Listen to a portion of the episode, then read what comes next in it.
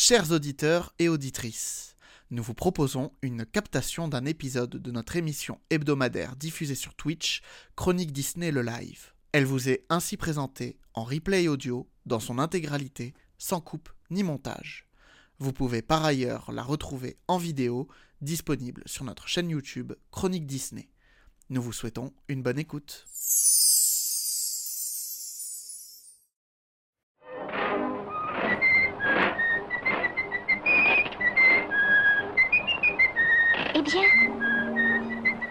Une fois une princesse. Et cette princesse, c'était... On dirait un conte de fées. To all who come to this happy place, welcome.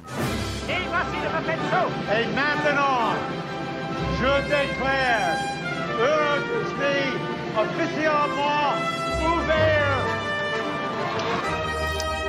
Vers l'infini et Je suis ton père. That's his name. Henry Jones Jr. Like Indiana. Mais c'est une armée. Nous, on a un Hulk. I only hope that we never lose sight of one thing. That was all started by a mouse. On chante, on danse, on cherche, on s'embrasse, on rentre à la maison, elle est pas belle la vie. Chronique Disney, le live.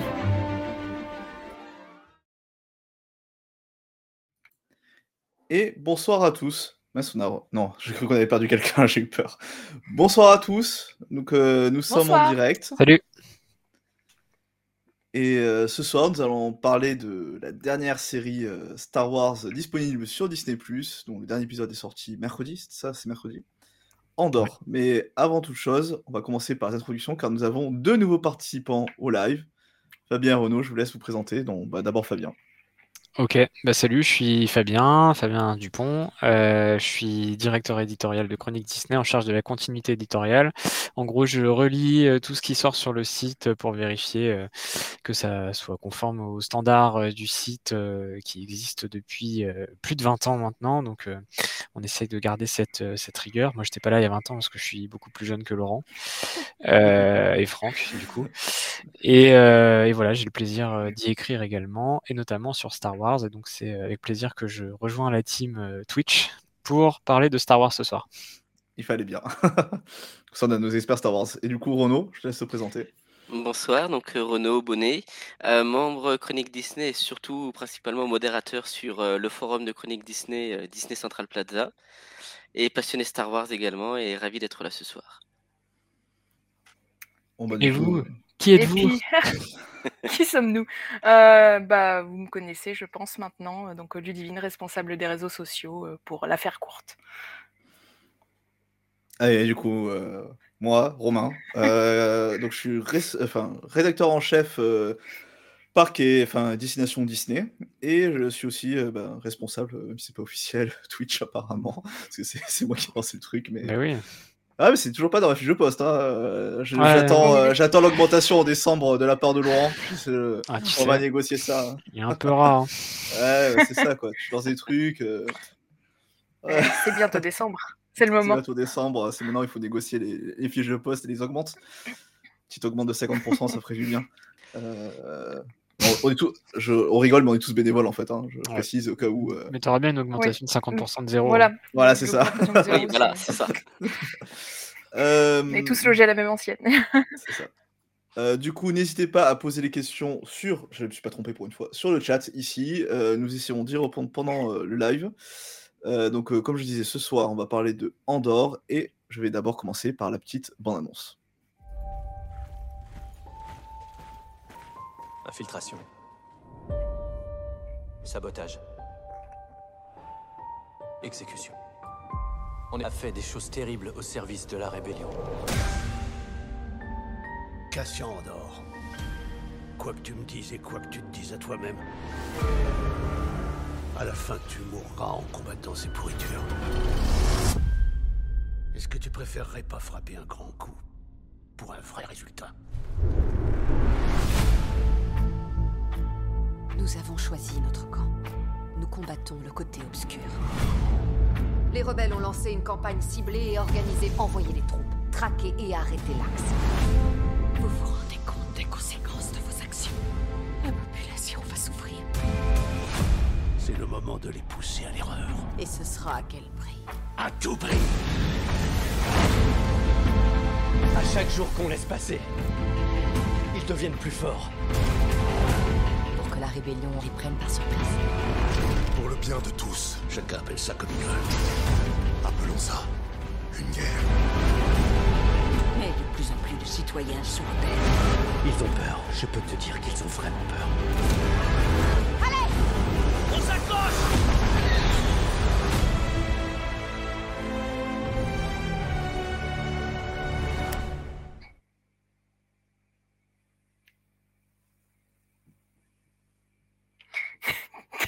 T'es en mute.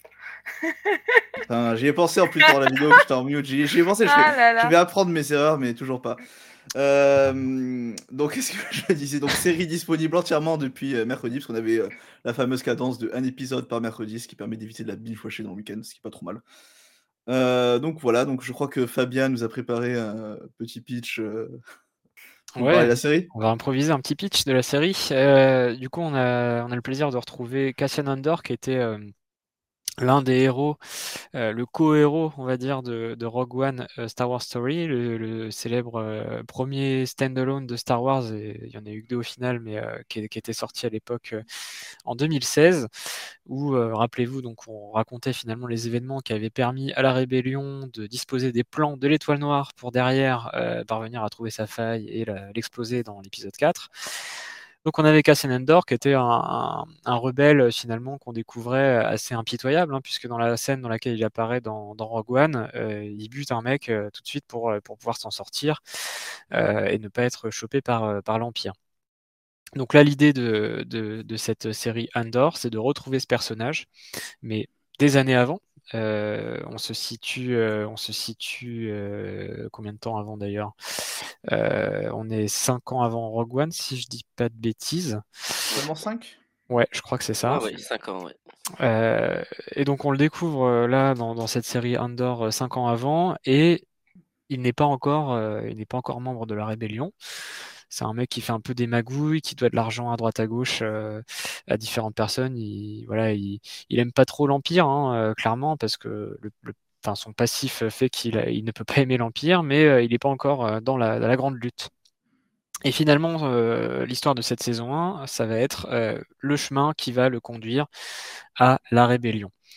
Et bon, dit comme ça, c'est intéressant, mais en réalité, la série va beaucoup plus loin puisque en prenant finalement l'angle d'Andor, eh bien, on va en réalité explorer le destin de, euh, d'une galerie de personnages qui est assez incroyable, soit des personnages qui, euh, qui sont dans l'entourage direct euh, d'Andor, donc euh, sur la planète sur laquelle il, il vit, qui s'appelle Ferrix, où on a en fait un, petit microcosme de cette planète euh, avec euh, quelques personnes qui, qui sont comme ça, qui magouillent un peu contre, euh, contre l'Empire, mais euh, à, leur, à leur très petit niveau. Et on va également aller beaucoup plus loin, notamment sur la planète, euh, la planète capitale qui est Coruscant. On va retrouver des personnages qu'on connaît, comme euh, la fameuse sénatrice Mon Mothma, qui était apparue à l'époque dans le Retour du Jedi, et qui, euh, on en reparlera, mais a un, un rôle incroyable.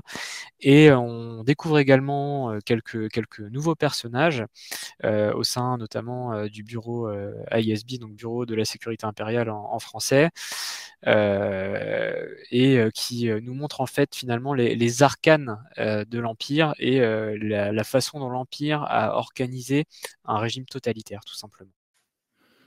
Voilà, en gros pour résumer, mais il y a énormément de sous-intrigues euh, sur lesquelles on reviendra sûrement et euh, qui s'organisent dans cette série sous la forme d'arcs successifs. Peut-être un peu le même le défaut de la série d'avoir un peu des arcs narratifs qui sont pas du tout explorés ou enfin ou laissés vacants à la fin de, de la saison, peut-être pour la saison 2. hein. Parce que voilà, de, la saison 2 est déjà annoncée et je pense que ce sera la dernière parce que je crois que ça, C'est la de dernière, la ouais. saison la 2, on arrive sur, euh, sur la Parce mission la de saison 2, elle va être encore plus divisée, puisque ça va être trois, euh, trois épisodes pour une année en fait. C'est pour ça que là on est l'année 5, et puis on va aller année 4, 3, 2, 1, et Rogue One. Donc euh, ça va, ça va aller très vite. Et ce seront, euh, c'est ce qu'a dit Tony Gilroy, donc qui est le créateur de la série, euh, ce seront en gros des petites séquences. On aura un truc qui se déroulera sur trois jours, et puis on fera un bond d'un an, Mm. un truc qui se déroulera sur deux jours peut-être, un bond d'un an, etc., etc. C'est ça. Donc d'un point de vue de la réalisation, on a le réalisateur de euh, Jason Bourne, je crois.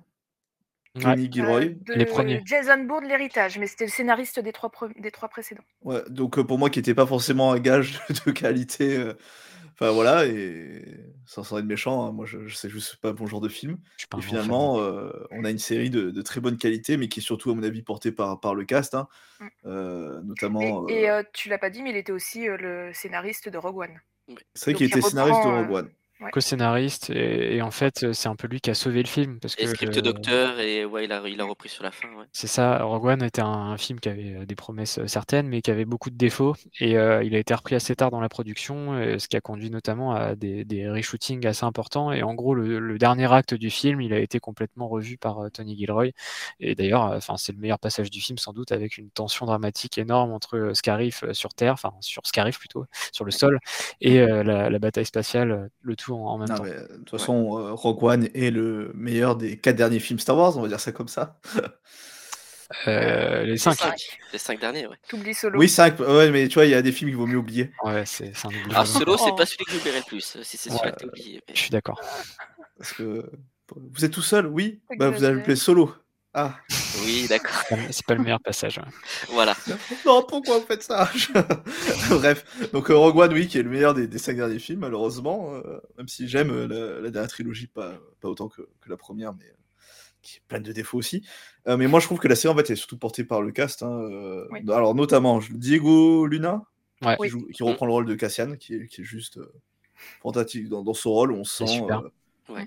on sent, euh, il y a, il a comment ça s'appelle, euh, panel euh, d'émotions dans ce film qui joue et qui est juste fantastique et euh, qui est très bien soutenu donc par d'autres euh, premiers rôles, dont euh, Dr Selvig, dont le nom euh, m'échappe. Euh, Dr Selvig, il s'appelle? Luten.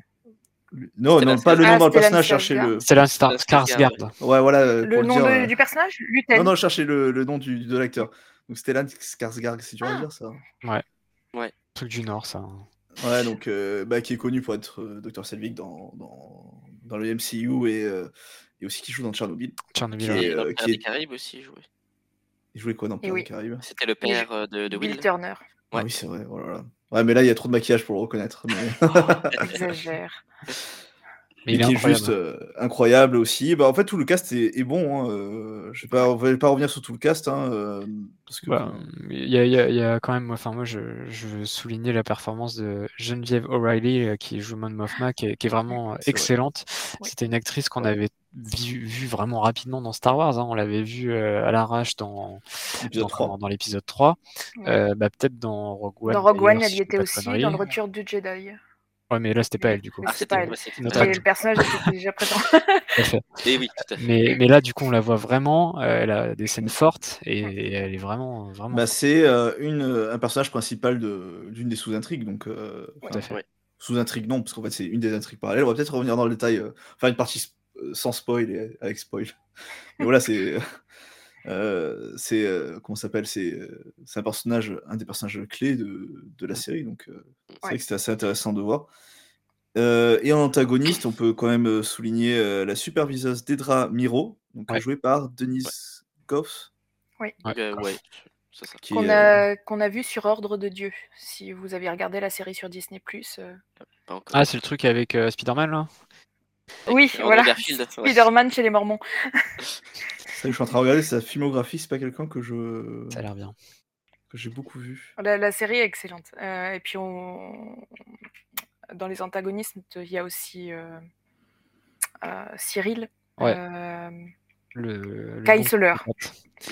Kyle Soler, que enfin, certains ont peut-être reconnu, parce qu'il a joué dans Paul Dark, pour ceux qui ont vu la série. Pas vu. Mais je l'ai vu manger des céréales dans, dans Andor, par contre. Ah. C'est la meilleure scène de ce personnage. Ouais. Non, mais ceci dit, euh, les scènes avec lui et, et sa mère sont, sont quand même très bonnes. Oui. Euh, et c'est tellement unique dans Star Wars ce genre de truc. Alors, euh, enfin, finalement, ça revisite un peu un classique de Star Wars puisqu'on avait déjà euh, Luke qui prenait son lait dans la cuisine et qui était un peu frustré par sa vie. Et là, on a un tout autre genre de frustration et c'est des scènes qui sont assez fortes et assez simples avec juste un décor euh, minimaliste. Une cuisine de l'espace, Ouais. quoi, et, euh, et, euh, et juste avec la performance des acteurs et avec les dialogues qui sont incroyables, euh, bah, on est complètement dedans et on, on voit euh, tout- toute la frustration de ces mecs-là, quoi. Simple mais efficace. ouais. C'est ça. Ouais, pas si simple. euh, pas si simple pour ça. Est-ce euh, qu'on peut dire que c'est la meilleure série Star Wars en fait? On va donner notre avis global avant. Et Bah, après, on le dira après, non? Non, on le dira après? Bah, Bah, je ok, sais pas. ok. Une fois, euh, après, on m'a- je sais pas, il me met une note euh, comme tu aimes bien faire à la fin. C'est vrai que la note de fin c'est pas mal, t'as raison, je- on regardera la note pour On la verra fin. à la fin. Mais euh, si on peut continuer sur le cast, euh, moi, Ouais. j'ai- j'ai- je, bon, on y reviendra. Je sais que j'ai eu du mal à rentrer dans la série au tout début. Euh, il m'a fallu le troisième épisode pour vraiment me mettre vraiment dedans. Mais alors, euh, j'ai kiffé voir Fiona Shaw. Euh, C'était un- une petite Madeleine de Proust de voir la tante Pétunia de Harry Potter euh, dans une série Star Wars. Puis il y a d'autres Et elle joue acteurs. vraiment très, très bien, en plus. Elle joue très très bien. Et, et puis elle nous offre une scène euh, d'enfer dans le dernier épisode. Bah, en fait, euh, elle a un rôle intéressant dans la série, dans la saison, et elle devient iconique dans le dernier épisode. Ouais. C'est ça. Véritablement. Et je pense que cette scène-là, effectivement, sans le dévoiler aux spectateurs, elle va faire, euh, elle va faire, euh, enfin, elle va prendre, faire date dans Star Wars, quoi. C'est c'est Oui. vraiment un, un acte fondateur. Et je ne serais pas étonné que, enfin, c'est un peu, c'est un peu un truc euh, qui, qui, qui existe dans toutes les rébellions, en fait, euh, ce genre de Bah, et puis ça fait clairement appel au début de ce qu'on connaît de, de Star Wars, du tout premier épisode qui a été, euh, qui a été diffusé. Donc c'est c'est aussi un, un superbe clin d'œil à ça. et Ouais, c'est extra. C'était fort. Vraiment. C'était très fort. ouais, ouais, ouais. On donne beaucoup de, de comment s'appelle de points positifs à cette série. que- Bah non, on va Euh, venir. bah, bah, après c'est c'est normal. Enfin, je pense que sans spoiler le- la notation, on a tous aimé le, le film quoi. Euh, dernier série. cast, euh, la série pardon, c'est vrai pardon. Euh, dernier cast moi que, que j'ai bien aimé c'est Andy Serkis, Gollum. Ah là là. Ouais, Ah. Exceptionnel, exceptionnel. Fantastique. Euh, Ah D'ailleurs, là ça- là. alors que moi, j'ai- j'étais pas co- forcément hyper convaincu par sa prestation dans euh, The Batman. Ouais, Je j'ai sais pas pas si vous vu. l'avez vu. Si, Ouais, si, joue, et euh, je suis d'accord, il Batman pas- où il était pas. Après, c'était l'histoire- le personnage qui était pas forcément aussi euh, bien écrit. Bien écrit, ouais. C'est probable. Surtout par rapport à l'ancien euh, personnage qui jouait euh, Alfred. Enfin, je Mm. spoil pas. hein, c'est le film a plus de deux ans. Je spoil pas un film qui a plus de deux ans. Mais voilà, qui a été, qui est aussi fantastique. Donc en fait, il y a, il y y a un casting quand même 5 étoiles en fait hein, sur cette série. euh. Enfin, j'ai pas vu un Et acteur qui jouait mal quoi. D'ailleurs, Andy Serkis. Non. Ouais. D'ailleurs, Andy Serkis, on avait pensé quoi de son rôle dans la postologie Bon, il en a pas dit de mal, hein. Ah, tu, tu parles de lui ou de nous, ce qu'on en Non, pense? non, je, je parlais à Romain, euh, parce que comme il Ah. il l'avait vu dans Batman et qu'il. Bah, de toute façon, c'était en. Comment ça s'appelle En. Ouais. en- Performance capture. Oui, mais bon, enfin, c'était lui aussi en performance capture dans, euh, Ouais, dans bah, le Seigneur des Anneaux et, et Bah, il pareil, euh, il- le personnage n'était pas forcément bien écrit, donc. euh, Bah, il est, il est pas bien écrit euh, dans le 7 en soi, parce Ouais. que euh, c'est un empereur bis, mais dans le 8, euh, justement, euh, il passe pour un bouffon euh, et c'est c'est intéressant. Oui. Alors, moi, j'ai trouvé que c'était pas génial, justement. Mais bon, après, Ouais, moi, j'aime bon, pas le de toute 8. façon, Donc, euh, Voilà, la, la querelle est vieille euh, depuis euh, le film. hein. C'est ça. J'essaie Voilà. de regarder euh, ce qu'il a joué d'autre que Gollum et, et Snoke, euh, que euh, Bah, Alfred. la euh, planète des il a joué dans singes, plein de films. euh, Ah oui, Planète Ouais, des singes. ouais, Planète ouais, des singes, ouais. En fait, c'est- il fait beaucoup de, de Euh, motion capture. En Tintin. fait. Euh, machine capture. Bah, il est spécialisé là-dedans, Ouais, Bah, ouais. Mais on Il a a des... fait enfin, aussi euh, King Kong, donc. euh, Oui. oui. il me semble, ouais. Moi, j'ai découvert avec euh, cette série que ce mec-là, euh, bon, c'était pas juste un acteur euh, de, de, de performance capture et Oui. qu'il était également exceptionnel euh, avec sa vraie tête, quoi. Il a C'est joué vrai dans le qu'il- MCU, parce qu'il était dans. Il, il Captain joue Lesculo, America, oui, c'est vrai. Non, euh, c'est. Euh, Black Panther. Bah, il est aussi dans Black Panther, mais il est aussi dans Avengers, l'ère d'Ultron. Ah, Ouais. voilà, c'est l'ère d'Ultron. c'est là, le- c'est le premier, c'était celui-là. Et alors là, Ça, pour c'est le coup, euh, il m'a pas non plus. euh, Euh, pareil, c'était un personnage secondaire ou Ouais. Osef, quoi. Puis en plus, il jouait le gros méchant. Bon, c'est ça, je suis méchant parce que je suis méchant. oui, voilà. Donc, bon. Un peu comme Snoke en fait. tu vois, c'est typiquement ça. euh, même écriture qui, qui est dommage car euh, bah, là, euh, clairement, euh, moi j'étais bluffé par sa. par euh, et son jeu d'acteur et l'art narratif du personnage qui était juste euh, Ouais, fantastique. La compassion qu'il a, dont il faisait preuve. Y a... Non, non, l'écriture était vraiment très bonne. Mais voilà, comme je disais, en fait, je trouve qu'il n'y a pas de. Il y avait pas de mauvais acteur quoi. Enfin, Non. Non. Après, il y a juste des acteurs où euh, pff, on s'en fout. on va dire ça comme ça. Mais euh, Non, non, ils sont tous bons, hein, mais, mais bon, euh, quand les dialogues sont bien écrits, et, euh, je pense que la direction d'acteur. euh, la direction d'acteur était bonne, la réal était bonne, les images sont belles, la musique est belle. Enfin, Euh, si on parle des images, etc. Enfin, moi, il y a un truc que je trouve incroyable. Euh, j'ai l'impression que cette série, euh, enfin, je sais pas, je sais pas du tout ce que ça donne en termes de budget, mais je, trouve que cette série euh, est d'une autre échelle complètement par rapport à. Excusez-moi s'il y a des poils sur mon écran, c'est mon chat qui s'appelle Leia et qui va peut-être vous dire bonjour. Euh, ouais, je trouve que cette série, elle, elle est à une toute autre échelle par rapport à celle qu'on a eue avant, peut-être parce qu'il y a eu un peu moins de, de trucs en studio, etc. Oh là là, c'est pas possible. Le, le Stagecraft a, a moins été utilisé. Il a été ça- utilisé ça quand même parce que je le voyais dans le générique beaucoup, final. beaucoup moins. Ouais, mais ça se sent qu'il a été moins utilisé juste. Ils ont, ils ont pas mal filmé en décor naturel. Il y a une grosse Ouais. partie du tournage qui s'est fait en Écosse et en Angleterre. Et, Et la ville de Férix, elle a été reconstruite en vrai. Ils Oui. ont fait un énorme plateau monumental. euh, donc. Oui. Et voilà, l'Alliance Rebelle qui nous attaque. Voilà. Et la princesse Leia. Voilà. Voilà. voilà la responsable de tous ces tremblements de terre. Je, je vais appeler euh, l'ISB, moi, tu vas voir. ça- ça- Elle, c'est vraiment une, une rebelle et un peu une princesse aussi, comme, comme tous les chats d'ailleurs, toutes les chattes. hein. Elle aime bien euh, faire la loi et euh, qu'on la serve. Allez, va là et arrête de bouger. Après, Euh, ouais. justement, on parle, enfin, que peut-être la réalisation était, euh, ils ont, moi je trouve qu'ils ont moins mis le paquet d'un point de vue euh, com en fait par rapport à Obi-Wan. Ah bah, Bah, c'est normal. Donc, euh, Mandalorian, en fait, j'ai l'impression qu'ils y croyaient pas forcément dans la série. En- en même temps, Mais ils Obi-Wan. n'y croyaient euh, pas hein, chez Disney apparemment. Obi-Wan, il y avait que la com en même temps. Bah, oh. Moi j'aime bien Obi-Wan. ouais, moi aussi, j'adore Obi-Wan. Elle est loin d'être parfaite, mais j'aimais bien. Donc euh, c'est pas, c'est pas euh, comment ça s'appelle euh, The Book of Boba là, par contre. On est d'accord. Non, mais euh, c'est une série qui, qui ne vise pas du tout le même public que les autres. Euh, je pense qu'on était jusqu'à présent avec Mando, avec Boba, euh, avec Obi-Wan encore plus, sur des séries hyper familiales, enfin peut-être Mando le, le plus. Et, euh, et là, en fait, on a une série qui, soyons honnêtes, ne vise que les adultes. Oui, elle est mature. Elle est beaucoup plus mature. C'est beaucoup plus complexe. Euh, D'ailleurs, euh, certains, c'est un peu trop complexe pour certains adultes aussi. Et, et non, mais du coup, les, les enfants, ils, ils vont se faire chier devant cette série. Il y, a, il y, a un- il y a quelques codes euh, de trucs familiaux de Star Wars qui permettent aux enfants de, de s'amuser. Par exemple, je pense au, au droïde euh, de Cassian euh, sur. Ferrix, qui est, qui est Oui, hyper mignon. Euh, mais euh, à part ça, il n'y a pas, il y a pas trop de, de créatures mignonnes ou de choses comme ça. Je pense aux Ewoks, aux Porgs, etc. Là, on n'a pas ces codes-là. Bah, clairement, on est, on est dans la lignée de Rogue One en fait. Exactement. Oui, exactement. D'ailleurs, c'est le premier, euh, la première série euh, Star Wars où je crois que c'est dès le premier épisode ou le second, on a une scène dans l'intimité de la chambre à coucher. Alors c'est pas une scène de sexe, Exact. mais on, on arrive presque à ce niveau-là. C'est la première fois dans. Star Wars. C'est donc, euh, presque cigarette after sex. C'est ça exactement. Bientôt, bientôt. non, mais enfin, moi, ouais, non, c'est une série qui, qui est assez. euh, pas adulte, car j'aime pas le terme, mais euh, mature. ouais. Mature. Ouais, c'est ça. Ou euh, peut-être rentrer un peu dans, dans l'histoire maintenant, euh, parce que sinon on va tourner en rond.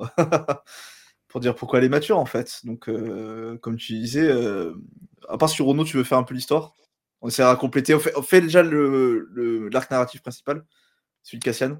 Et après, Alors, on bah, essaiera labos retour. Oui, l'arc narratif de Cassian. Bah, en fait, Cassian, c'est le, c'est le héros de, de l'histoire, hein, la série porte ce nom, mais je trouve pas que ce soit spécifiquement forcément, c'est le personnage principal, mais en fait, il est plus, euh, entre guillemets, victime de l'histoire. En fait, il va être amené à faire des événements Mhm. et à suivre des événements qu'être le porteur euh, de l'histoire générale, en fait. Et c'est ce que je trouve super intéressant dans cette série, c'est que c'est pas le moteur, c'est euh, il suit en fait à chaque fois. On lui dit Rebelle bon, bah, tu vas aller là, il va là. Euh, à un moment il se balade, bon il se fait prendre, il est envoyé à un endroit, bon bah il va essayer de se débrouiller dans cet endroit.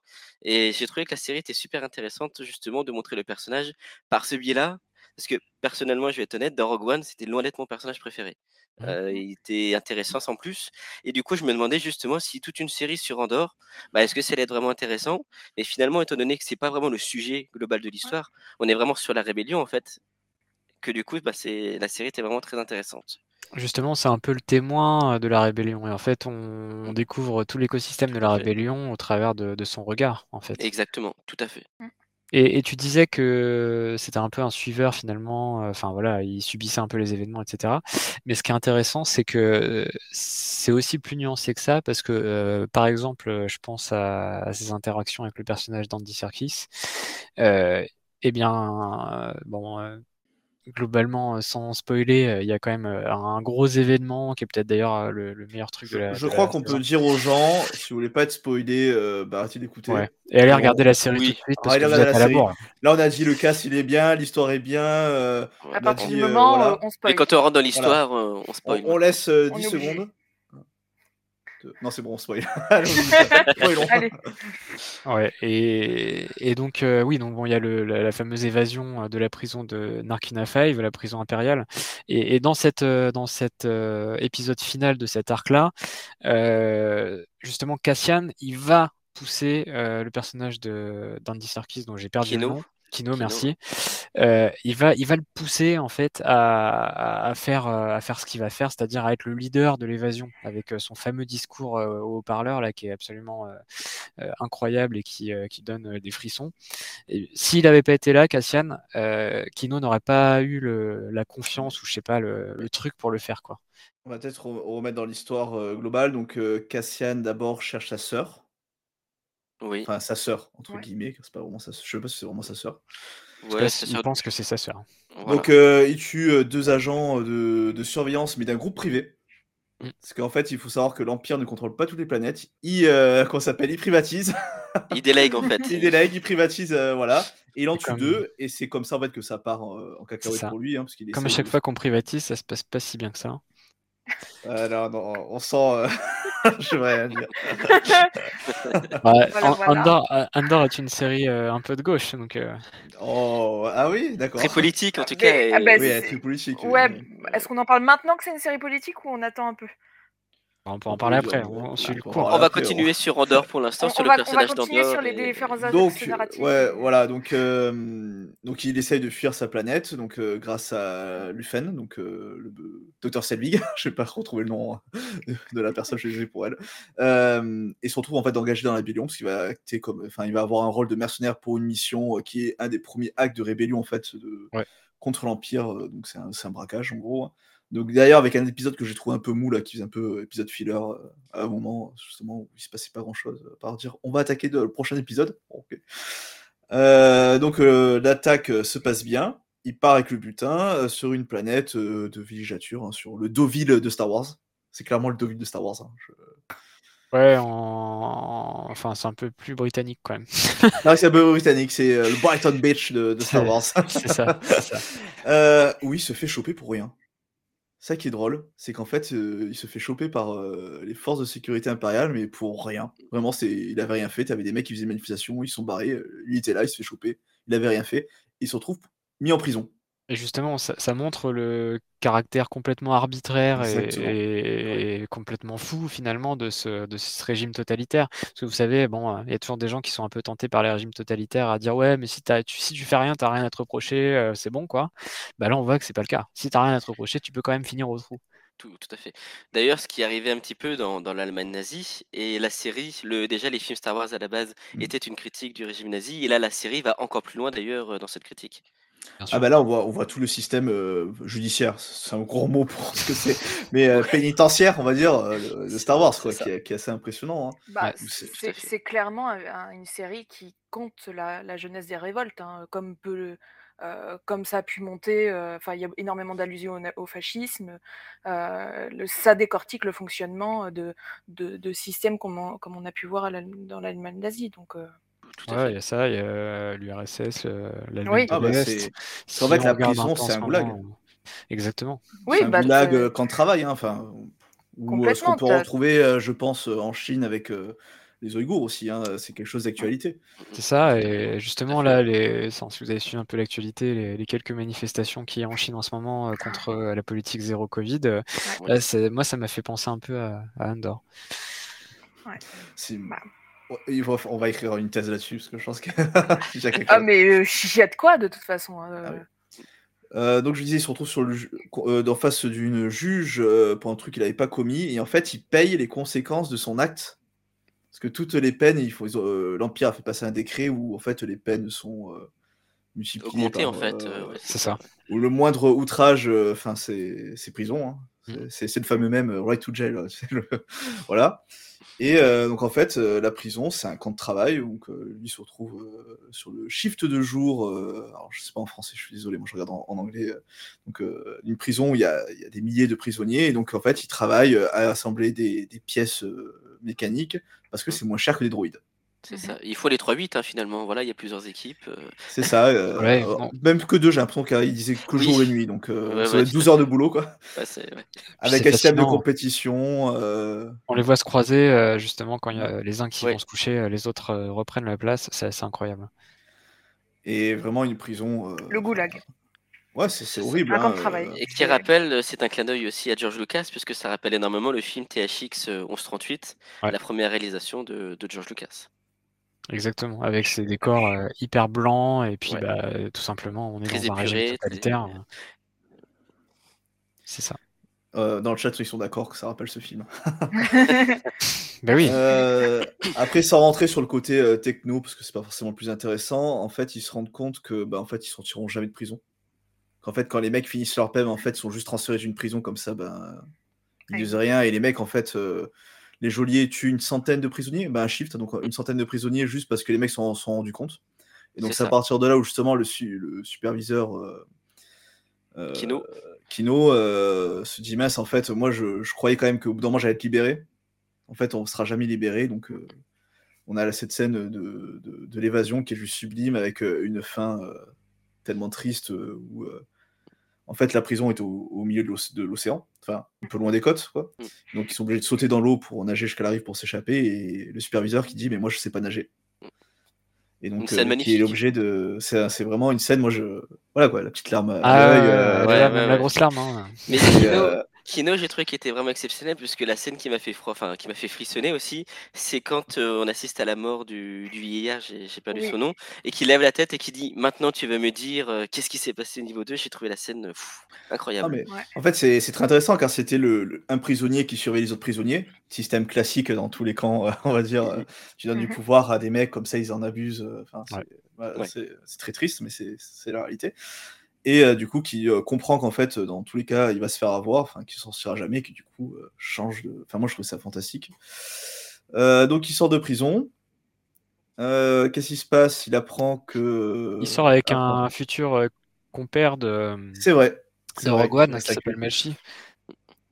Exact, qu'on exact. dans Rogue One et qui rencontre effectivement parce qu'il était dans le même shift. euh, Et qu'on euh, retrouvera dans la saison De la 2, même équipe de- d'ailleurs, je crois qu'ils étaient carrément dans le même, euh, Ouais, le même c'est euh, Ouais, tout à fait. ouais. Même unité, même étage, euh, même unité, euh, même Ouais. euh, journée, euh, donc euh, même équipe parce que c'est Ça raconte comment ils se sont rencontrés. C'est Voilà. ça. C'est ça. et donc euh, Andorre retourne sur euh, ah Férix pardon. Euh, alors, euh, d'abord, Alors il- d'abord, il retourne sur euh, le ouais, Deauville. sur, euh, sur- sur Brighton, Brighton Beach, on a dit Brighton Beach. Brighton Beach, pardon, oui. Là, il se sépare Euh, justement et après, D'ailleurs, elle a pas de nom, cette planète, je crois. Oh, il doit Euh, bien avoir le nom ouais, doit quelque part. nom quelque part, je pense. Ah, ouais. Euh, donc, c'est là qu'il apprend euh, malheureusement le décès de sa mère. Sa Et mère donc, il- adoptive. Sa mère adoptive. Et donc, euh, il retourne sur la planète pour assister euh, aux funérailles, donc avec une tradition euh, très euh, férixienne, on va dire. Ouais. Et euh, on a euh, une première scène de, de révolte populaire, on va dire, où il participe même pas en fait. hein, Lui, euh, Il est vraiment Il a une autre spectateur. mission du coup euh, quand il Ouais. est là en fait. Donc, euh, euh, qui est il de apprend sauver, d'autres euh, choses euh, quand il arrive sur place que voilà, Bix est- a été euh, prise par l'Empire et du coup il va la libérer. ouais. Voilà, donc euh, avec une scène magnifique de révolte sur cette planète, euh, enfin, qui est vraiment une, une scène d'action à couper le souffle, hein, très bien réalisée, très bien filmée, euh, Ouais. qui est plausible en fait. euh, Oui. Qui sonne complètement les prémices de la rébellion qu'on verra euh, par la suite. Voilà, je cherche le nom de la planète, du coup je vous laisse euh, en attendant. euh, Tape euh, planète Brighton. planète Brighton. Ah bah ça s'appelle Brighton, non, c'est le truc. Et, Donc, et voilà, ça c'est juste l'histoire de, de Cassian, qui est pas du tout, euh, qui est on va dire au même niveau que, que l'autre arc que je vous laisse développer du coup. euh, l'arc de Luten, on va dire. Ouais, qui C'est ça Ou l'arc de Ouais. Mon Mothma. Bah, pour moi c'est le même euh, Mon Monta Luten, Oui, coup, ouais. arc. Ouais, bah, en fait, on, on- donc on découvre d'abord Luten avec euh, Andor, euh, puisque il va, il va se déplacer sur Ferrix pour euh, le recruter, donc pour la fameuse euh, la fameuse mission de, braquage. et après, donc, on le suit, il, rentre sur Coruscant et on le découvre un peu dans le rôle d'un antiquaire bourgeois qui est bien placé dans le, dans le monde un peu huppé de Coruscant, la planète capitale avec son magasin d'antiquité où il y a plein de plein d'ailleurs de clins d'œil au reste de l'univers Star Wars qui sont assez sympas à dénicher en arrière-plan. Et une de ses clientes, ça va être Mon Mothma, la sénatrice, et, grande figure de la rébellion par la suite. Et donc on découvre que voilà, ils, se connaissent et qui qui magouillent pour la rébellion, sans forcément d'ailleurs être d'accord avec les, différentes actions qui, peuvent être menées. Hein. enfin voilà, ils discutent, ils parlementent, ils sont pas forcément toujours d'accord avec ce qu'il faut, ce qu'il faut mettre en place. Euh, euh, je sais pas si vous avez en tête quelque chose à, ah, dire. je vais juste dire que la planète s'appelle Brighton Beach s'appelle Niamos. Niamos, voilà. j'ai trouvé Voilà. voilà. Euh, bah, en fait, ils sont pas d'accord parce que enfin, t'as Monde Monma qui est un peu en mode on, doit se battre politiquement et euh, Lufan qui est plus en mode bah, il faut se La battre lutte. le terrain. euh, la lutte, d'ailleurs, voilà, le permet. euh, C'est un grand thème ça de, de la série aussi, c'est qu'on voit que dans la rébellion, qui est pas encore euh, uniforme, il y, y a vraiment plein de petits courants à droite à gauche. D'ailleurs, on reverra So Guerrera, oui. euh, joué par Forest Whitaker, qui est lui aussi comme d'hab très excellent, euh, même s'il a que deux scènes, si je dis pas de bêtises. Euh, bah lui, bon, il est sur la mouvance radicale. Et, euh, et paradoxalement, même s'il est sur la mouvance radicale, on va voir aussi que Lufan, il peut proposer des, des solutions qui le sont encore plus et qui vont euh, vraiment dans le sacrifice de certains, euh, certains membres de la rébellion, quoi, euh, pour euh, le- la grande cause, disons. C'est ça. Euh, On Pardon. Euh, dit c'est pas. plutôt Blackpool que Brighton, mais je pense que c'est une Ah, d'accord. Niamos dans tous les cas. Je... Je suis allé dans aucune des deux. On vous fait moi. Euh, Non, mais en fait, c'est intéressant, c'est le personnage de Lufan qui, est, euh, qui est pour la rébellion, mais qui est pas un gentil. Ouais. Il est assez ambivalent, on ne sait pas trop ce qu'il cherche. euh, on, oui, on, Ah, sent- on dirait quand même qu'il est hyper solitaire et il a envie d'agir pour une cause, mais il défend ses intérêts. Je sais pas. Ouais, bah, c'est Bah, un homme. Non, mais c'est un- mais, c'est un être ouais. humain et il se Ouais. porter aussi par son ego. C'est-à-dire que euh, certainement, s'il s'engageait dans ce combat-là, c'était euh, pour euh, quand même de bonnes raisons à la base, et puis peut-être pour être important aussi dans un, dans un système en fait.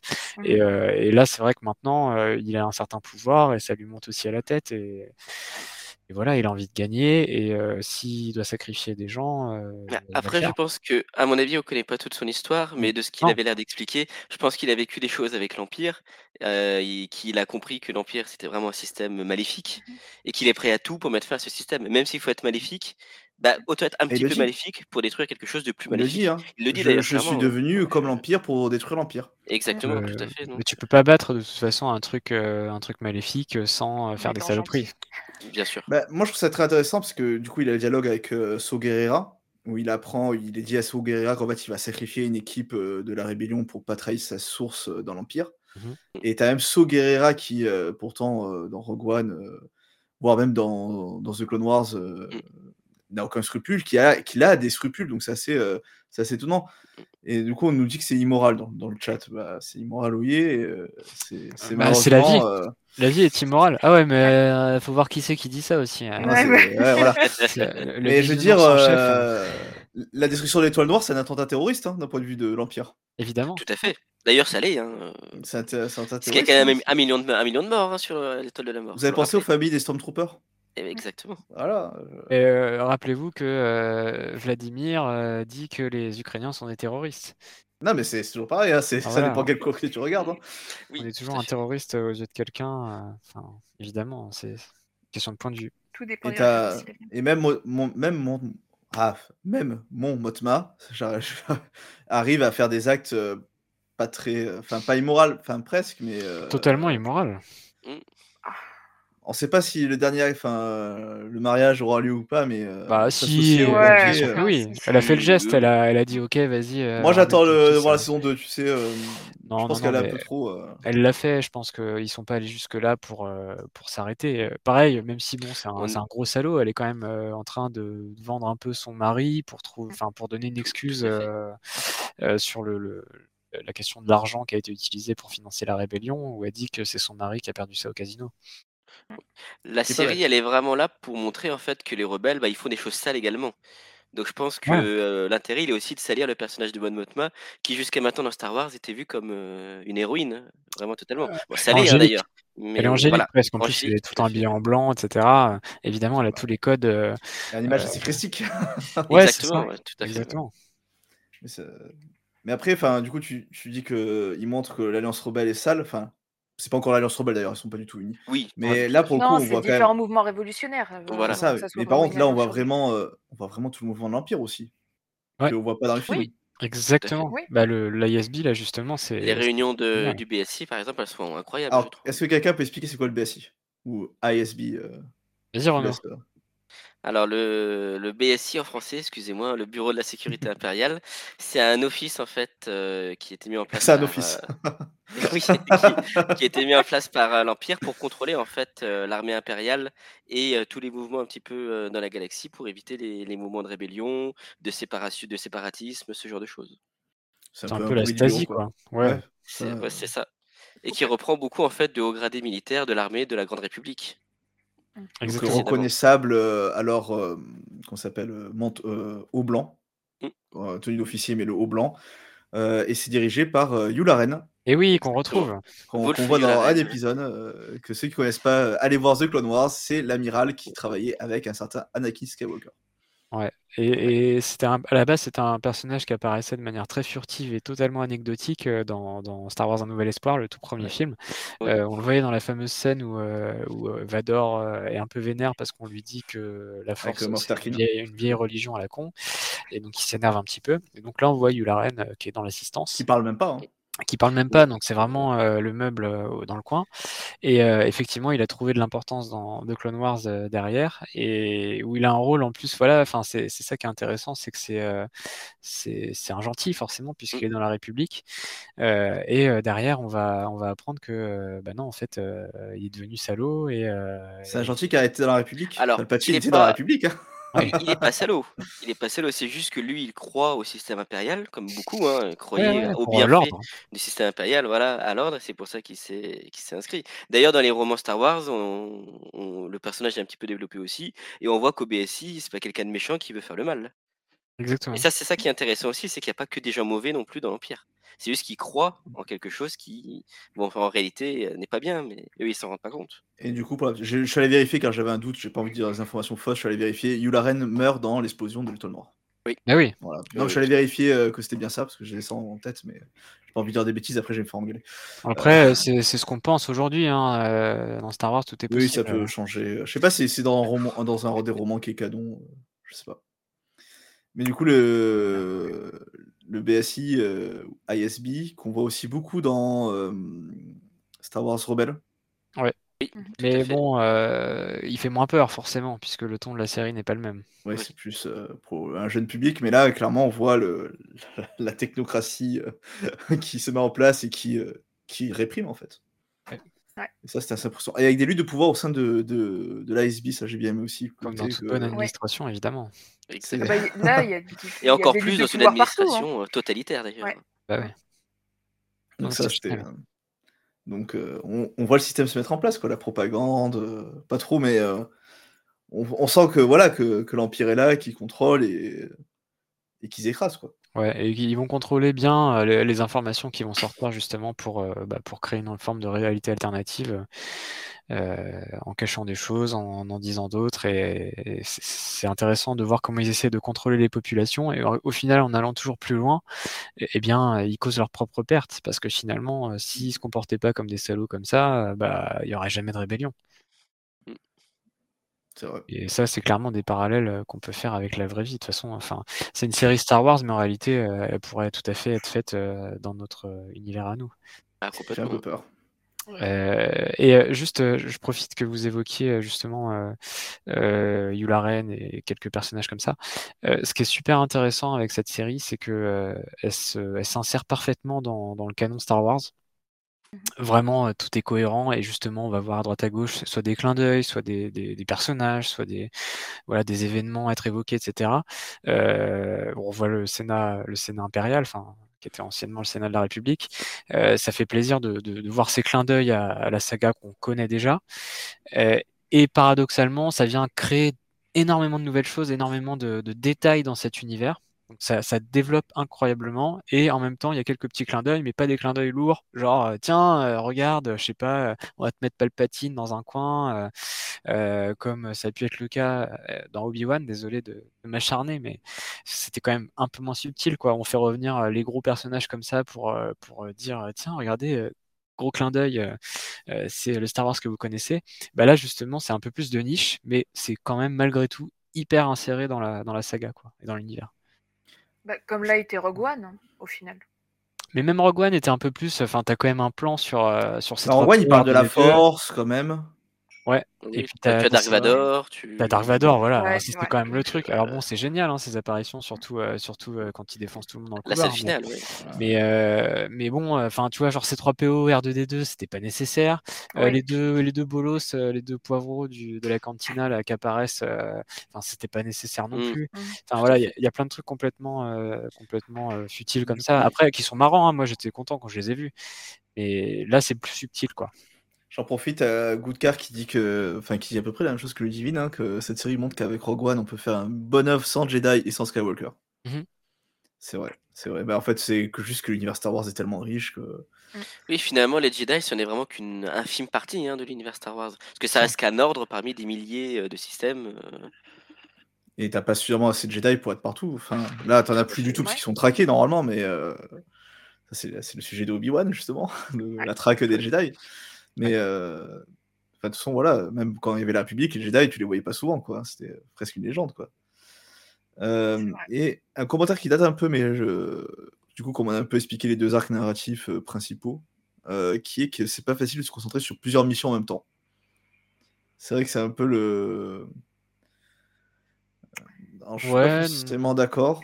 Ouais, après, il y avait. Enfin, la série était quand même bien découpée. Euh, ok, ils sont partis dans plusieurs arcs narratifs, mais on a bien vu la différence entre les trois, premiers, les trois du milieu, les trois derniers épisodes. Enfin, il y avait vraiment quand même une, une certaine linéarité, mais chacun, chaque arc se focalisait vraiment sur. Euh, je sais pas si je suis claire dans ce que je dis. Ouais, si, si, c'est clair. Non, mais alors moi, je, je sais pas si c'est ce que tu voulais dire, euh, Rain 1405, c'est moi, je on dirait un Android.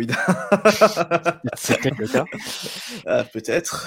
On n'a pas mis de captcha. Est-ce que vous êtes un Android C'est qu'en fait, il y a des arcs narratifs par contre qui sont, qui sont lancés, que derrière, tu n'as plus rien. Alors, tu sais, ça viendra à la saison 2, mais Typiquement, pourquoi euh, tu as tout ce qui se lance avec euh, Cassian, c'est parce qu'il cherche sa sœur, parce qu'il vient d'une planète où il y avait que des enfants. ça commence comme ça, tu as un flashback euh, un peu pourri, et basta quoi. Mais on le reverra. Mais après, on passe à autre chose. Mais c'est pas, c'est pas si gênant que ça en fait. Je pense que ça aurait été long si, si pendant les 12 épisodes on, a, on était revenu là-dessus. Et, et pour moi, ça nous parle un petit peu de qui il est de comment il s'est retrouvé avec sa mère adoptive. Et puis, puis hop, on arrive dans le présent et ça ouvre les portes du futur c'est beau. mais, mais, mais je pense que c'était nécessaire quand même de le montrer pour montrer un petit peu quel est son but, parce que ça nous montre clairement que c'est quelqu'un qui est hyper solitaire, qui vit davantage pour lui d'abord, avant de vivre pour les autres. Il a une mère adoptive, mais au début, bah, on a l'impression qu'il s'en fout un peu, et, et, finalement, on se rend compte que non, il a un bel amour pour elle, comme pour ses amis, comme Bix, par exemple. Un peu plus qu'Ami même. Voilà, un peu plus qu'Ami même. Mais, mais ouais, c'est ça ouvre vraiment une porte et je pense qu'ils savent vraiment où ils, en, où ils vont bah, avec, avec la saison 2. Hein, bah, moi, je, pense en fait que, en fait, quand on nous présente Andor au début, il cherche en fait un but à sa vie. Donc à ce moment-là, le, le, but mmh. de sa vie, c'est d'essayer de retrouver sa sœur. Mais à la fin, comme il croit au projet de la rébellion et qu'il rejoint la rébellion, bah du coup il a trouvé un nouveau but. Donc sa sœur. Est-ce qu'il croit vraiment au projet euh, C'est pas dit explicitement. C'est un peu soufflé, mais euh, je sais pas. Non, c'est pas. Ah, pour moi, c'était assez clair quand il rejoint Luten à la toute fin. Euh, à la toute fin. Il dit juste tue-moi ou je vais avec toi, quoi. Enfin. oui, moi personnellement, ça je l'ai compris dans le sens que bah, il accepte de rejoindre la rébellion. Bah oui. Et du coup, c'est parce qu'il croit en la rébellion, il croit au fait qu'on puisse détruire l'Empire. et que lui a envie de détruire l'Empire. Bah, c'est comme ça que, que je l'ai compris, effectivement. Ouais, mais j'arrive pas à savoir si c'est vraiment euh, par idéal euh, politique ou par euh, pur esprit de vengeance, quoi. Bah, en fait, je pense que comme on a vu Rogue One, moi, c'est justement connaissant Rogue One que je l'ai interprété dans le sens qu'il rejoint la rébellion dans le projet de, de défaire l'Empire. Parce que quelque chose qu'on n'a pas parlé, ce qui est intéressant, c'est le personnage de Bix, hein, donc ça, son ami qui est un peu plus que son ami. Enfin, ils sont pas ensemble, mais. Euh, Même si elle voilà. a un autre mec au début, ouais. C'est ça, mais tu comprends que c'est un peu ambigu. Et Mais ça. je crois euh, qu'ils expliquent, ils ont été ensemble avant, je C'est crois. ça. c'est ça. Et ensuite, maintenant, il Ouais, est... mais c'est pas fini, hein, c'est pas fini, euh, vu comme Non. ça. Non, non, Euh, et ça, c'est assez intéressant, c'est euh, dans cet arc narratif, en fait, où elle se fait euh, torturer euh, par l'Empire. Euh, alors, avec euh, le son, hein, ce qui est assez sympa, je trouvais, euh, ces tortures-là, c'était pas le, le droïde sonde. Moi, j'avais vraiment peur à un moment du droïde sonde, comme dans, dans l'épisode 4. Quoi. Mais bon, ça aurait été sympa, mais euh, là, pour le coup, c'est assez novateur, c'est sympa. Et euh, qui est totalement détruite par ça, quoi. C'est. Euh, si, si je peux me permettre, la scène reprend exactement la même scène que dans l'épisode 4 à Nouvel Espoir, parce qu'à un moment, on a la porte qui se ferme avec la caméra qui tourne et qui suit le soldat qui quitte la, la pièce. C'est Exactement. exactement la même scène que dans, que dans le premier film. euh, c'est- plein de clins d'œil, mais c'est des clins d'œil qui sont vraiment. euh, euh, Très, très bien fait. Ouais, c'est- subtil. C'est pas la grosse merci. pancarte, euh, coucou, euh, t'es fan de Star Wars, tu vas aimer, quoi. Ouais, coucou, tiens, regarde, voilà R2D2, c'est 3PO. C'est ça, exactement. C'est pour ça que c'est bien. Et, et- et le scénario est, est bien foutu. Et, et en fait, même quand euh, on a bah, deux, deux intrigues en même temps, hein, on a ce qui se passe sur Coruscant d'un côté et puis euh, ce qui se passe, euh, par exemple, sur, euh, sur euh, Narkina 5 de l'autre, bah, je, je me souviens d'un truc où il faisait un parallèle justement entre les deux situations et où tu avais sur Narkina 5 les prisonniers, les prisonniers pardon, qui étaient euh, complètement désespérés et qui évoquaient entre eux un peu euh, la nouvelle loi impériale euh, qui faisait que euh, qu'ils se retrouvaient au trou euh, pour euh, longtemps et pour pas grand chose, etc. Et de, dans, dans le même temps, en fait, en parallèle, on voyait euh, les sénateurs, etc., boire des coupes de champagne de l'espace chez Mon Mothma pour sa petite réception et tout ça, euh, et, et complètement déconnecté de ces réalités-là. Et en fait, euh, Ouais, chose oh qu'ils ouais, ont essayé de faire dans le 8, hein. Euh, oui, avec, avec, euh, la Black Casino, mais euh, qui était totalement raté, je trouvais, par contre. Tout à fait, euh, avec Cantobite, ouais. ouais, ouais. Non, On c'était pas raté, c'était pas raté. Si, si, si. C'était moyen, Si, si. arrête. Arrête d'essayer de défendre l'indéfendable. C'est- Ouais. Mais c'est pas du tout indéfendable, et, et je vais même vous dire que Ryan Johnson est un génie. Et, et clairement, euh, ce qu'il a fait euh, pour, euh, pour Star Wars, bah, c'est bien dommage. Je- on lui aurait donné une trilogie, ça aurait été, ça aurait été très bien. Ouais, ça, on va rouvrir le débat. Alors, le problème, c'est pas les films, c'est l'incohérence. euh, Voilà, c'est ça. Parce que je suis d'accord, tu lui aurais donné une trilogie totalement indépendante, je pense qu'il aurait fait quelque chose de très bien. Mais là, dans l'univers des Skywalker, euh, non, c'est non. Mais bon, on dévie. C'est ça, là. On va rouvrir les vieilles blessures qu'on a mis du temps à guérir. C'est La ça. guerre On civile. fera un jour un live où on se bastonnera sur le C'est ça. Ça, ça peut être une idée d'émission. Hein. euh. Bon, il y, a un- il y a un podcast hein, sur la postlogie Star Wars euh, que je vous invite C'est à, écouter, euh, qui est pas, qui, est- qui tourne pas en baston, mais bon, où chacun a des avis différents. Euh, on nous dit que le droïde est adorable. Je suis obligé de le dire car c'est euh, Timon Timové qui dit ça. Donc, euh, Ah ouais, il faut le dire. Bah, euh, Philippe aussi. Oui, confirme. adorable. Ouais. Ouais, Non, mais mais- lui aussi, il est obligé de confirmer. On l'a dit tout à l'heure, il n'y avait pas beaucoup de trucs pour les enfants à part ça. Ouais. C'est le seul élément d'ailleurs, effectivement. Parce Mais que c'est même, un euh, peu de Star Wars. Et c'est pas too much. Non, ça non, pourrait, non, c'est mais très bien non, il est, ouais. Et il est très il est émouvant. subtil lui aussi. Il, il est très émouvant, franchement. euh, qui va pas craquer euh, quand euh, justement il réagit à, à la mort de la mère de Cassian ou, euh, ou Bah, qui, même, qui euh, n'a pas pleuré devant franchement, il est super émouvant ce droïde. C'est toute la force T'as de, pas de de Star cœur, Wars. euh, Ron- Romain? Moi, j'ai pleuré euh, à l'évasion. Pas pleurer à tout. hein. J'ai pleuré tout le temps. Mais j'allais dire justement, euh, côté enfant, tu vois, t'aurais pu avoir le truc sur l'enfance de, de Cassian qui était très. euh, qui aurait pu donner un truc aux enfants parce que c'était les enfants qui sont tout seuls euh, sur une planète, aurait pu avoir un truc Oui, enfantin. les et enfants au contraire, c'est c'est hyper sombre. Oui. Ouais, ouais. Parce qu'en fait, ils trouvent un vaisseau et euh, ça- t'en as qui meurent, quoi. Enfin, c'est c'est hyper violent, quoi. Quasiment tous euh, d'ailleurs, ouais, je crois à la fin. Il y a la prison pour les enfants. La prison pour les enfants. Hmm, On a vu la même série J'ai oublié ce détail. La prison Ouais. pour les enfants. ouais, La prison. Ah, c'est non, mais c'est pour les enfants. C'est ça que tu veux dire, c'est pour un public jeune, la prison? Ouais, je pense pas. Euh, C'est pas très, c'est pas très enfantin. ouais. Bon, je, je plains tes enfants, quoi, parce qu'ils vont avoir une enfance euh, pas, pas évidente. euh... Ben voilà, je pense que Est-ce que vous avez quelque chose, un petit coup de cœur sur la série à ajouter avant de passer sur. on pourrait évoquer rapidement la musique peut-être. Ouais. donc la musique c'est le genre j'ai plus son nom évidemment. Nicolas Brittel. Parfait, merci. Mais c'est donc c'est le gars qui a fait la musique des films de Barry Jenkins, euh, donc genre Moonlight, etc. Et euh, de d'Adam McKay, donc dans des genres assez différents. Adam McKay, c'était euh, Chez Disney, il a fait aussi Big. Short. D'accord. Je, je l'avais pas, c'est important. Euh, et, euh, et donc au début, moi, j'étais, euh, j'étais pas forcément fan de la musique. Mmh. quand on compare avec, bon, évidemment, John Williams, c'est dur, mais même avec Ludwig Göransson qui, qui, qui a fait une musique super, et même sur Boba Fett, qui était une série quand même assez décevante, la musique de Boba Fett, franchement, moi, je l'écoute, j'ai des frissons.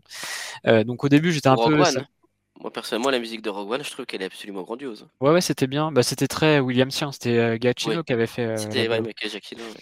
Euh, il avait vraiment. fait la musique de Space Mountain Mission codes. 2. C'est clairement euh, sa pire composition, je pense. Euh, mais bon. Euh, Enfin, bon, on en revient presque à regretter euh, sa musique euh, à celle de John Williams euh, dans la version actuelle de Space Mountain. Mais bon. Mais bon, c'est pas grave. Euh, donc ouais, au début j'étais un peu euh, un peu dubitatif et au final euh, au final j'ai trouvé ça vraiment extra. Euh, Il y a beaucoup de synthé et c'est très prenant. Des fois ça me faisait un peu penser à Stranger Things pour ceux qui regardent aussi.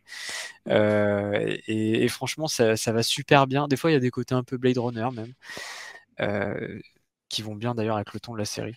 Et au final, ouais, je, je trouve ça super et je vous invite à aller écouter ça sur, euh, sur vos plateformes de musique parce que les, les- les différents albums en fait, euh, enfin correspondant aux différents épisodes euh, sont sortis et c'est vraiment chouette à écouter. Et ça supporte bien les, les faits. Enfin, euh, Oui. t'as, le, cardio, exactement l'attention. T'as le cardio qui montre rien qu'à écouter la musique. Hein, c'est, Non, mais la musique et la photographie aussi sublime, quoi. Oui. Les pays... Enfin, tout tout. Ah, La Tout est beau. photographie de, de la série est absolument sublime et elle est totalement en accord, en accord avec euh, Rogue One, justement. C'est Mhm. pour ça que l'affiliation, elle est, elle est très propre parce qu'on est vraiment sur la, la même photographie. donc. L'ambiance est parfaitement respectée, en fait. Non, mais enfin, moi, je vois pas trop de défauts euh, à porter. Je me posais déjà la question de est-ce qu'on pourrait autant apprécier la série si on n'est pas un grand fan de Star Wars? Je me posais la question est-ce qu'on pouvait la comprendre aussi? Et en fait, je me dis que oui. Moi je pense que oui. Eh ben, je, je peux te dire pour en avoir discuté avec des collègues euh, justement, et euh, ils sont pas particulièrement fans de Star Wars. Et alors euh, tous, euh, tous ceux avec qui j'ai pu en discuter, ils m'ont dit, bah, incroyable cette série. euh, chaque jour, chaque semaine, ils attendaient les épisodes. Du coup, on en parlait, et c'est, vrai que elle a tellement une dimension qui s'ancre dans l'actualité, euh, avec tout ce- toute la dimension politique derrière, qu'on n'a pas besoin d'être fan de Star Wars pour l'apprécier. Euh, de toute façon, euh, à pas, si, si t'as pas regardé le, euh, la saga Sky- Skywalker, t'as pas, ça coup- l'aborde pas tant que ça. Hein, c'est à part les faits derrière qu'on va, dont on va apprendre, mais, euh, Mais nous, ça coup, nous apporte un truc en Ouais. plus. Mais, mais sinon, si tu regardes juste pour ce qu'elle est, c'est pas. Je réponds à la question que tu voulais te répondre tout à l'heure c'était est-ce que c'est une série politique? Ah oui, Ouais. À 100%. Ah, mais c'est, c'est To- 100% totalement. politique. Mais après, euh, Star Wars est politique. Oui. Euh, Oui. de toute façon. Et d'ailleurs, je, je, je- j'aimerais tellement avoir juste un avis sincère de George Lucas sur cette série, mais c'est absolument impossible parce que George Lucas, il a jamais réellement été sincère en interview. Mais, euh, c'est pour ça qu'il est génial notamment. Et, euh, mais j'aimerais vraiment savoir ce qu'il en a pensé parce que lui, quand même, il a toujours vu Star Wars un peu comme un, un truc, un truc politique, quoi. Dans les années 70-80, c'était euh, voilà, c'était un peu sa façon de, de, de, de parler de la guerre du Vietnam. Euh, après, euh, dans la prélogie, il, il reparle un peu de tout ça. Il reparle de la guerre du Golfe. euh, Enfin voilà, il parle évidemment de l'Allemagne nazie. Tu, tu en parlais Renaud tout à l'heure. Et donc là, clairement, on est dans cette dans cette continuité là. Continuité qui s'était d'ailleurs perdue dans la postlogie, parce que pour le coup, il n'y a pas trop d'aspect politique, à part dans le 8, Non. la preuve que, que le réalisateur et auteur avaient compris ce qu'était Star Wars. Oui, enfin, c'était pas non plus. euh, C'est léger, c'est léger, je suis d'accord. c'est- Mais, mais là, par contre, C'est soit un peu nul, mais. euh, Là, là c'est c'est 100% politique, c'est clair. Et, euh, et même, c'est pour ça que je disais ça de manière un peu provocatrice tout à l'heure, c'est même euh, de gauche dans le sens où c'est c'est une série révolutionnaire en fait. Enfin, sur, euh, sur euh, les prémices d'une révolution, T'as- t'as- c'est un peu le, le truc euh, sur Che Guevara, quoi. C'est c'est vraiment ça en fait. Et c'était la volonté de Tony Gilroy Mmh. et Gilroy, et pour le coup, euh, il a très bien fait son travail. Ouais. Je veux pas être d'accord avec cette opinion, je peux pas. Non, mais je dis pas. sinon, je, maintenant, je vais devoir lire la série par principe, tu vois. Non, mais tu vois, tu Ah, vois. je suis d'accord, c'est une série politique, tout à fait. Non, je suis d'accord. Après, euh, Puis il faut voir le, le contexte dans lequel elle a été faite, cette Non, série. par contre, c'est Euh, vrai on est en que- 2022, euh, on sait ce qui s'est passé aux États-Unis euh, pendant 4 ans, euh, avec euh, une fin de, j'allais dire une fin de règne, c'est presque ça, mais qui a, failli tourner euh, à la guerre civile avec une tentative de putsch. surtout la Chine, moi, je trouve que c'est pas le plus gros. euh, Oui. qu'on faire, c'est Oui, la Chine, clairement. Et parce que, parce que euh, malgré ce que j'ai dit, les États-Unis ne sont pas un régime totalitaire, évidemment. Mais, euh, mais justement, la crainte, c'est que ça, ça le devienne, j'imagine, pour les, pour les Américains, même si Gilroy, ça se trouve, il n'est pas du tout américain, il est peut-être britannique. Il est Euh, américain. Bon, merci. Euh, mais en tout cas, voilà, enfin, évidemment, ça parle beaucoup de la Chine, de l'URSS, de l'Allemagne nazie, enfin des régimes Ah, totalitaires. Non, par contre, tu vois, tu, tu demandais l'avis de. Tu aimerais avoir l'avis de George Lucas, moi j'aimerais avoir l'avis de Dave Filoni. tu vois, c'est pas. Moi, ma référence Star Wars, c'est pas George Lucas, c'est Dave Filoni. Enfin, voilà, chacun sa référence. Ouais, mais Dave Filoni, c'est un peu, c'est un fils spirituel de Lucas. Ah, mais clairement, Lucas. même si après, tu vois, il a bossé aussi sur le, book de... enfin, le livre de Boba Fett, et. Enfin, voilà. Mais c'est qu'il a pas bossé sur cette série-là. il est comme George Lucas, il a ses défauts. George Lucas a beaucoup de défauts. Ouais. On parlait de direction d'acteur extraordinaire tout à l'heure. George Lucas, euh, par exemple, c'était son gros défaut. Il pas fait. Et les dialogues, pareil. Alors que là, les dialogues, justement, euh, sont, Ils sont écrits justes. au cordeau, c'est génial. Ah ouais. C'est la Et- grande force de la C'est série. d'une finesse. Ouais. c'est- du Tarantino presque. Et ce matin, on parlait de, des nouvelles rumeurs, parce qu'il y a toujours les rumeurs du départ de Kennedy, Ouais. qui, est, euh, qui est quand même productrice sur la série. Donc, euh, même si moi, je, je, je- je la juge euh, responsable, pas que elle, hein, mais euh, de, de l'échec de la postologie. euh, postlogie Postlogie, pardon. Postlogie. Postlogie, ouais. Euh, Alors, Elle est en grande partie responsable, effectivement, parce que Mais le voilà. choix qu'elle a fait de la construction de la, de la, de la trilogie, c'est c'est son choix, elle. Et bien du sûr. coup, bon, elle pensait que ce serait un bon choix, ça aurait pu, bon, ça l'est pas, mais c'était une idée intéressante. c'était à pas que elle. Hein, euh, le chevalier blanc, euh, Iger, euh, de retour, euh, par contre, c'est sa Ah responsabilité. non, pas lui Il a fait que du bien, lui. C'est Ah bon? T'es sûr? C'est le Messie. c'est le il avait, Messie. il, il avait nommé Chapek. Hein. Eh oui. Euh, mais oui, bah, t'as Goodcar qui nous dit que la trilogie faite par Lucas avait de gros défauts. Bah ouais, les dialogues. façon. bien sûr, Ouais, mais même, euh, même la défauts. trilogie originale, euh, bon, Ouais. euh, Oui. honnêtement, elle, en a- elle est parfaite dans, à mes yeux, mais elle en a forcément. Moi aussi. Après, moi, j'adore la prélogie. Mais c'est vrai qu'elle a, elle a des défauts. Mais personnellement, j'ai toujours adoré la, la prélogie. Je comprends pas les personnes qui critiquent la prélogie. Je- Bah, il y a plein de choses à critiquer. Maintenant, euh, moi, je- j'adore aussi. Enfin, et je L'épisode le- 2 avec les scènes sur Naboo. euh, Alors, voilà, moi, c'est le plus faible. Pour moi, l'épisode 2 de quasiment oui. toute la saga, le- l'attaque des clones, bon, c'est pas le Après, meilleur. le 9 désormais, mais Le 8. Euh, le 2, le 2 a les espèces de testicules géants euh, qui courent dans l'herbe là pour, euh, pour euh, vraiment euh, quand même ancrer la. Et puis le le texte du, du sable qui insinue- qui s'insinue partout. Bon, c'est- bon, moi j'aime pas le sable non plus, donc je comprends un petit peu. Euh, en tout cas, enfin ouais, euh, c'est quand même.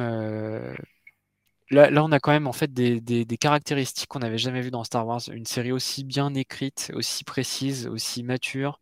On n'avait jamais vu ça en fait jusqu'à présent. Parce que toutes les œuvres qu'on avait. En live. étaient Mais même parce que j'adore hein, aussi les séries animées euh, de Clone Wars, euh, Rebels et tout. euh, J'a- bah, prends les, dernières, Batch, les deux dernières saisons. Non, le Bad Batch, ça compte. Enfin, mais les deux dernières saisons hein. de, The Clone Wars, euh, pour le coup, c'est assez politique. euh, c'est hyper bien écrit. Enfin, Ouais, mais tu prends, si tu prends la dernière saison de Clone Wars, par exemple, tu as l'arc avec. euh, avec sur euh, Mandalore est fantastique. euh, oui, oui, mais il y a l'arc, de- le tout premier, ça doit être le premier arc de la saison avec, euh, avec la jeune femme. euh, j'ai plus en tête ce qui se passe d'ailleurs, euh, tellement ça m'a marqué. Euh, mais en gros, il y a un truc hyper anecdotique où Ahsoka se retrouve avec euh, des, des- Ah oui, euh, deux filles là, de, de sœurs, je crois, c'est ça? Ouais, c'est ça, c'est ça, Oui. c'est ça. Qui font un peu des, des petits braques, enfin pas des braquages, mais des petites magouilles pour s'en Oui, sortir, non, en gros. Euh, bah, C'est ça, vrai que c'est c'était filler, ça. c'était pas génial, ça, franchement. Euh, donc, euh, Ouais, mais moi, je parlais, je trouvais que ça montrait le quotidien en fait de citoyens de la République et pourquoi certains citoyens de la République n'aimaient pas la République. oui, oui, oui. Non, mais c'est c'est quand même intéressant et de toute façon, c'était génial. Et bon, le- les Non, quatre après, derniers euh, épisodes de cette série, c'est c'est juste incroyable. Mais je suis d'accord que ça reste euh, Une des Et meilleures séries. euh. ça reste aussi pour les enfants. Et, et là, euh, et encore une fois, je pense que cette série Andor n'est pas pour les enfants. Et, c'est ce qui fait d'ailleurs, nous on est, on est d'accord là pour dire que c'est super, mais il y a eu quand même pas mal de critiques sur Internet. Bon, les, les francophones disaient que Andor, ça, ça endormait.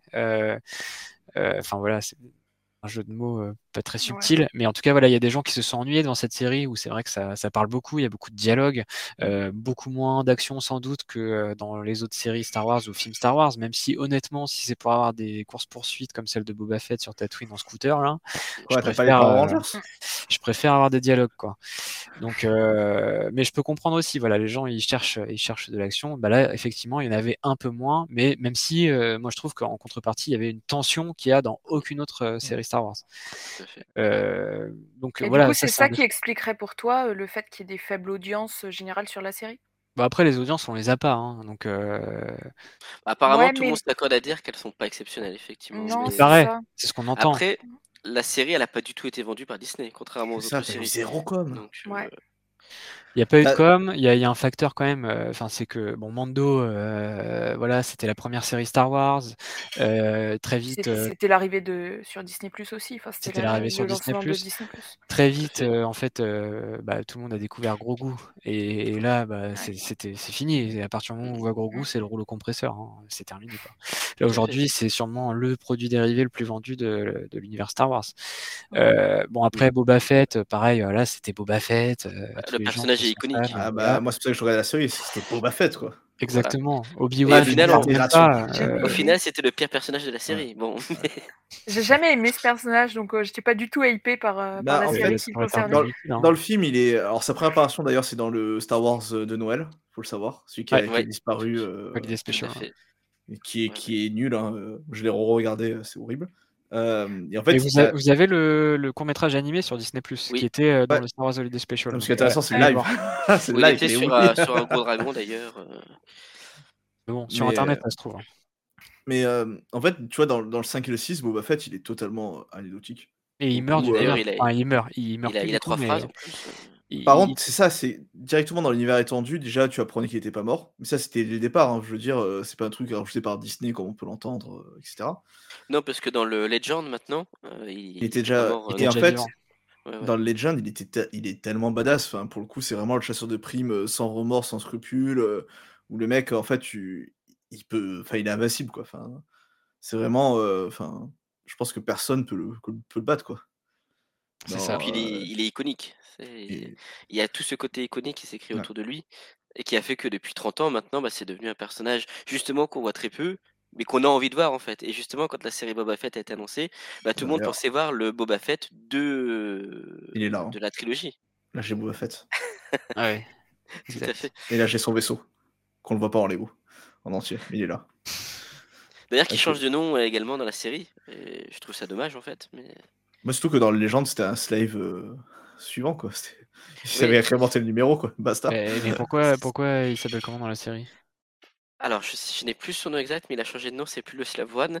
Après, ça va en fait parce que le C'est pas le personnage. slave en 2 fait- Non, non, non, c'est pas le Slave 2. Attends, je vais. Genre, ça, c'est l'univers légende, c'est le slave 2. Mais, euh, Enfin, slave 2, du coup. Je vais retrouver le nom, mais non, non, c'est un nom totalement différent. Mais parce qu'en suis fait, on nous présente dans la série un Boba Fett qui renaît, en fait, euh, quand il sort du Sarlacc avec sa rencontre avec la tribu, et qui n'est plus du tout le même personnage qu'à l'origine. Donc, du coup, il change son nom de vaisseau parce qu'en fait, c'est plus vraiment un, un méchant. D'ailleurs, dans la série, c'est plus un méchant, hein, Boba Fett. Oui, oui. T'as Céline qui quand même fait confirme, hein, oui, Boba Fett, c'est bien dans, dans la partie animée du Star Wars de Noël qu'il est. hein, c'est, euh, dans, dans, dans le partie film, c'est Ouais. des Wookiees et euh, Ouais. c'est nul. Et Euh, les donc, chansons et tout aussi. Euh, et il donne le nom du modèle, mais euh, du coup, on le cherche, mais je l'ai plus en tête. Fire Spray. Ah ouais, je l'ai sous les yeux également. Ouais. Fire Spray. Fire Spray. Alors que dans, le- dans légende, c'était Slave 2, en fait. Bah oui. était logique, quoi. Ouais, Mais, tout à euh, fait. Je suis complètement passé à côté de cette info en regardant la série, tellement ça m'a passionné. Mais je sais même pas s'ils le disent dans la série. Je crois que c'est juste dans un communiqué. Ah dans d'accord. un Et communiqué pareil, ça. dans. Moi, de- apparition euh, toute bête de Boba Fett, ce qui, me- qui me fait triper, c'est dans, dans Star Tour, l'aventure continue. Euh, oui, oui, oui, Oui. oui. Avec, Ah ouais, c'est avec les, avec euh, euh, les charges soniques. Avec la, avec la charge Ouais. sonique, Ouais, ouais, enfin, ouais, avec bien le- truc hyper. euh, alors, du coup, qui date de, plutôt de Django Fett. Oui. Parce que c'est dans l'épisode 2 qu'on le voit, ça. Ouais, tout à fait. Mais qui reste totalement euh, iconique. Et, enfin, voilà, ça, c'est Boba Fett, quoi, le chasseur de primes qui va te pourchasser, qui est, qui enfin, que tout le Ouais, monde connaît que et tout que le t'as monde pas C'est ce que tout le as monde voulait voir dans la série en fait. Et que, ouais. Qui avait de la hype. Après, il y a eu Obi-Wan, donc là, bon, euh, Ewan McGregor et tout. euh, en plus, t'as même Hayden Christensen qui revient, donc là, ça a attiré carrément euh, même euh, toute la génération qui a grandi avec la prélogie. Euh, puisque c'était, enfin, c'était vraiment une série. Pour le coup, Disney était assez frileux depuis euh, le rachat de Lucasfilm à faire des références à la prélogie. Là, ils y sont allés euh, au- à fond, quoi, parce qu'ils ont À compris finalement que ça correspondait à une demande d'un public aujourd'hui de trentenaires, euh, etc., euh, qui était prêt à consommer du Star Wars et qui avait grandi avec ça finalement. Donc euh, ils ont ils ont compris ça d'un point de vue commercial, c'était intelligent. Après bon, la série, euh, elle est ce qu'elle est. On pourra peut-être en reparler sur un support différent un jour, mais ou sur ce support-là. Mais euh, enfin voilà, elle est ce qu'elle est. Mais en tout cas, c'était le truc bankable par excellence par Disney, qui d'ailleurs avait envisagé de faire une saison 2, ce qui serait, je pense, une très mauvaise idée. Euh.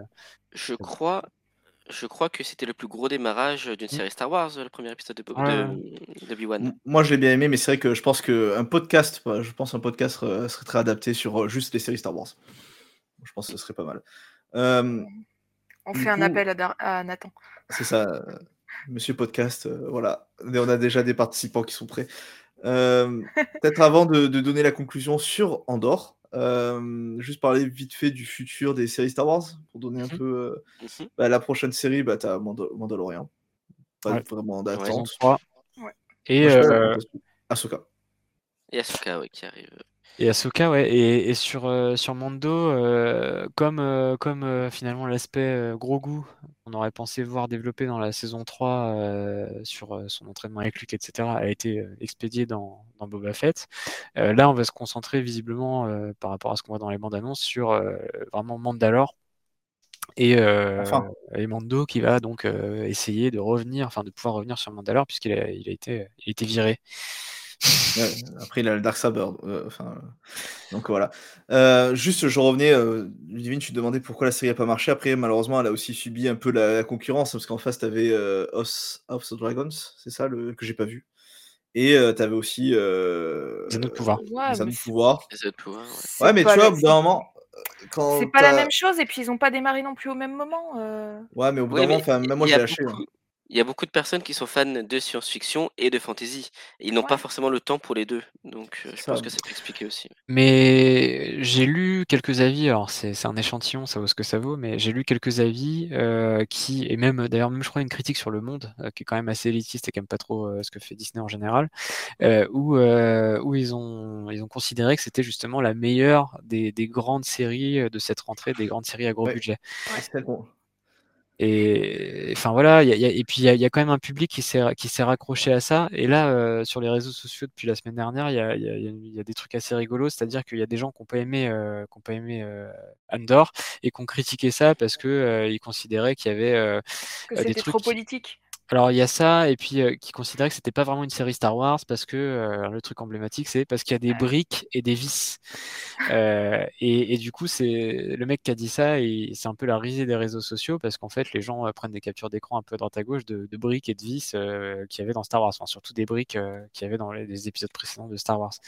Et, euh, et en fait il y a une communauté là euh, sur les réseaux sociaux qui est assez forte pour dire putain mais euh, cette série c'est un chef-d'œuvre, il faut absolument que vous la regardiez, etc. etc. Et D'ailleurs, euh, Disney, euh, j'ai l'impression qu'ils essaient de communiquer, puisqu'aux États-Unis, ils vont la diffuser deux épisodes Ouais. sur ABC, Oui. je crois.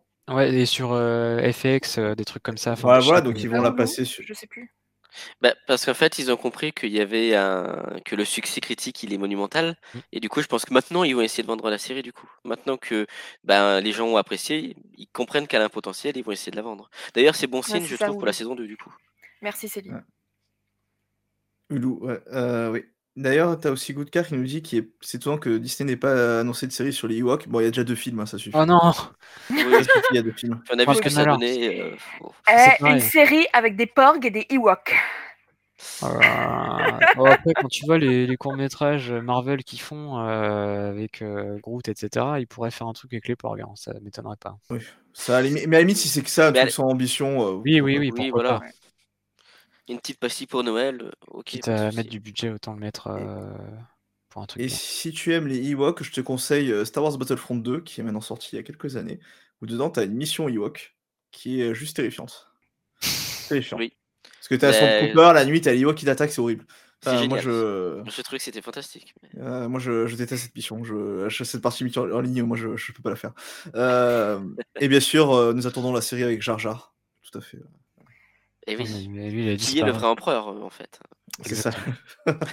c'est lui depuis le début. C'est dans l'épisode 10, on va l'apprendre. Exactement. Oh là là. Somehow, Jar Jar has returned. Pour, euh, Ah faire, là là. comme euh, Là là. Euh, du Euh, coup, je voudrais juste Oui, pardon, vas-y. répondre à Philippe également qui mettait que J.J. Abrams voulait pas s'occuper des trois épisodes. Effectivement, c'est vrai. Mais en même temps, aucun réalisateur ne voulait faire la trilogie en entier. Et ça, c'est quelque chose qu'aurait dû imaginer dès le début euh, euh, Kathleen Kennedy plutôt que vouloir refiler le bébé à une personne pour s'occuper de tout. Bon, parce que déjà personne ne voulait réaliser le film, alors réaliser toute la trilogie. Non, mais euh, euh, après, réaliser, c'est pas dramatique en soi, parce que euh, réaliser, c'est pas grave. hein. La trilogie originale, rappelez-vous, il y a trois réalisateurs. Ce qu'il aurait fallu, c'est en fait, c'est une tête trame pensante. scénaristique. Exactement. Quelqu'un, une seule personne ou un seul groupe de personnes qui rédige la trame des trois épisodes. Après, même le scénario dans le détail avec le dialogue, etc. Ça Non, peut être des mais- mecs différents, enfin des mecs ou des filles. C'est l'histoire globale. L'histoire globale. Et c'est ça l'erreur de Kathleen Kennedy, c'est qu'elle, en fait, quand elle a vu que personne, justement, ne voulait faire la trilogie, elle a dit, bah, chaque équipe fera son projet. Oui, ce qu'il aurait fallu mettre derrière un groupe, ce qu'ils ont fait pour l'épisode 9 d'ailleurs. Ils ont mis en place un groupe de storytelling pour essayer de, Mais- mais de réparer l'incendie, enfin d'éteindre l'incendie. C'était trop tard. Tu aurais eu une bonne trilogie si tu. Le retour de l'empereur, tu le faisais pas dans le 9 au début du 9, euh, surtout en... sur euh, le texte défilant, mais tu le faisais euh, aux trois quarts du 8 en fait. Il n'y a même pas besoin de le faire revenir. Non, mais tu faisais. Tu, tu- Non, mais si tu veux pas changer l'histoire globale, Snoke meurt, tu fais revenir l'empereur à ce moment-là, à la fin du 8, enfin, tu laisses un peu de scène, ça aurait été bien. C'est juste que là, franchement, tu sentais que c'est le truc, bon, qu'est-ce qu'on fait? Bah, en fait, non, parce que dans l'univers étendu, le retour de l'empereur. Ah oui, euh, moi, ça m'a pas choqué, le on le- clonage, C'est pour euh, ça, moi, ça m'a pas choqué. Le retour de l'empereur, pour moi, c'était logique, même si c'était Ouais, évident mais allait l'avoir Tu dans la tu le mettais pas la meilleure partie de l'univers étendu. Hein. Oh, moi Oh. j'adore cette partie de, de- de l'univers étendu. Mais tu l'aurais euh, mis, toute la euh, mythologie en fait autour de, de Palpatine dans le canon. euh, je trouve que c'est très très intéressant. Tu l'aurais mis dans le 8, moi je pense que ça, aurait été, ça serait mieux passé en fait d'un point de vue histoire. Mais euh, suis, on va pas ouvrir le débat. Je suis d'accord. Euh, du coup, bah, je propose de peut-être de conclure ce- cet épisode. Euh, du coup, on va faire bah, par ordre de caméra. Toujours, j'ai du mal, hein, c'est toujours par là. Non, c'est pas- non j'avais raison. Donc Fabien, Renaud et Ludivine. Et après, je finirai. Donc euh, une note sur 20. Deux, trois phrases. Pas faire une disserte. Et pour conclure sur euh, Andorre, pourquoi c'est la meilleure série? Non, est-ce que Andorre est une bonne série et pourquoi? C'est une bonne série en fait. Ok. Euh, alors, je vais lui mettre 19 sur 20 parce que, parce que je suis comme les profs de la fac, je suis relou. Euh, je mets pas de 20, mais en réalité, euh, pour moi, on approche de la perfection. Et, et non seulement c'est la meilleure série Star Wars, mais je pense que c'est la meilleure œuvre Star Wars depuis, euh, enfin, de l'ère Disney de, de Star Wars et de Lucasfilm. Enfin voilà, c'est vraiment une série qui m'a étonné euh, parce qu'en plus elle arrive euh, après deux déceptions pour moi qui étaient euh, Boba Fett et, Obi-Wan. J'en attendais beaucoup, mais j'ai été vraiment hyper surpris par le ton de la série très très mature, par son ambition. En fait, j'ai eu l'impression de voir l'équivalent dans l'univers de Star Wars de, des séries de David Simon, par exemple The Wire qui est la plus connue ou Trémé qui sont des séries avec un, un traitement presque journalistique en fait. On va, on va filmer les choses de manière très réaliste. Euh, les personnages vont vivre leur vie un peu devant nos yeux, devant la caméra. Euh, ils vont avoir leur, leur dialogue comme ça. D'ailleurs, il y a plein de dialogues dans la série qui font référence à des choses qu'on n'a pas vues, dont on ne sait pas du tout de quoi ils parlent en fait. Puis on le comprend petit à petit, ou alors on comprend que partiellement, et finalement c'est pas très important. Euh, juste ils vivent leur vie et c'est crédible à nos yeux. Et, donc euh, cet aspect-là, enfin voilà, j'étais vraiment accroché parce que je, retrouvais un peu le, pas le cinéma, mais en tout cas la, façon de faire de David Simon. Donc ça, j'ai vraiment adoré. Euh, et, euh, et en plus de ça, ça explore euh, un, champ de l'univers Star Wars euh, qui est, vraiment passionnant, qui est bah, justement, ouais, il y, y a les méchants, les gentils, et donc les méchants, c'est un régime totalitaire, et donc on va essayer de voir comment, comment on va essayer de, de lutter contre ce truc-là. Et, et donc on voit toutes ces, tout- toutes les arcanes de cette rébellion qui est en train de se former. Et donc c'est absolument passionnant. Après le reste, voilà, on l'a évoqué, la musique c'est très réussi, les acteurs sont, grandioses. donc voilà, il y a, y a, rien que j'ai pas aimé en fait, et, et surtout, et c'est vraiment le marqueur, et je vais encore comparer ça avec The Wire. à la fin de chaque épisode, j'étais comme ça sur mon canapé avec le cœur qui bat vite et genre la tension, le souffle coupé et, euh, et, le générique avec toujours une musique très réussie d'ailleurs dans le générique final euh, où j'étais là à me dire waouh quel truc. Franchement c'est vraiment incroyable cette série. Putain vivement la semaine prochaine. Et en même temps pas vivement parce que euh, c'est aussi cool de savourer euh, de, repenser un peu de repenser un peu à, à l'épisode de la semaine les jours suivants et de se dire tiens bah, où est-ce que ça va pouvoir aller etc voilà donc j'étais un peu long, désolé, mais en tout cas, je, je ouais, trouve que deux trois phrases. Euh...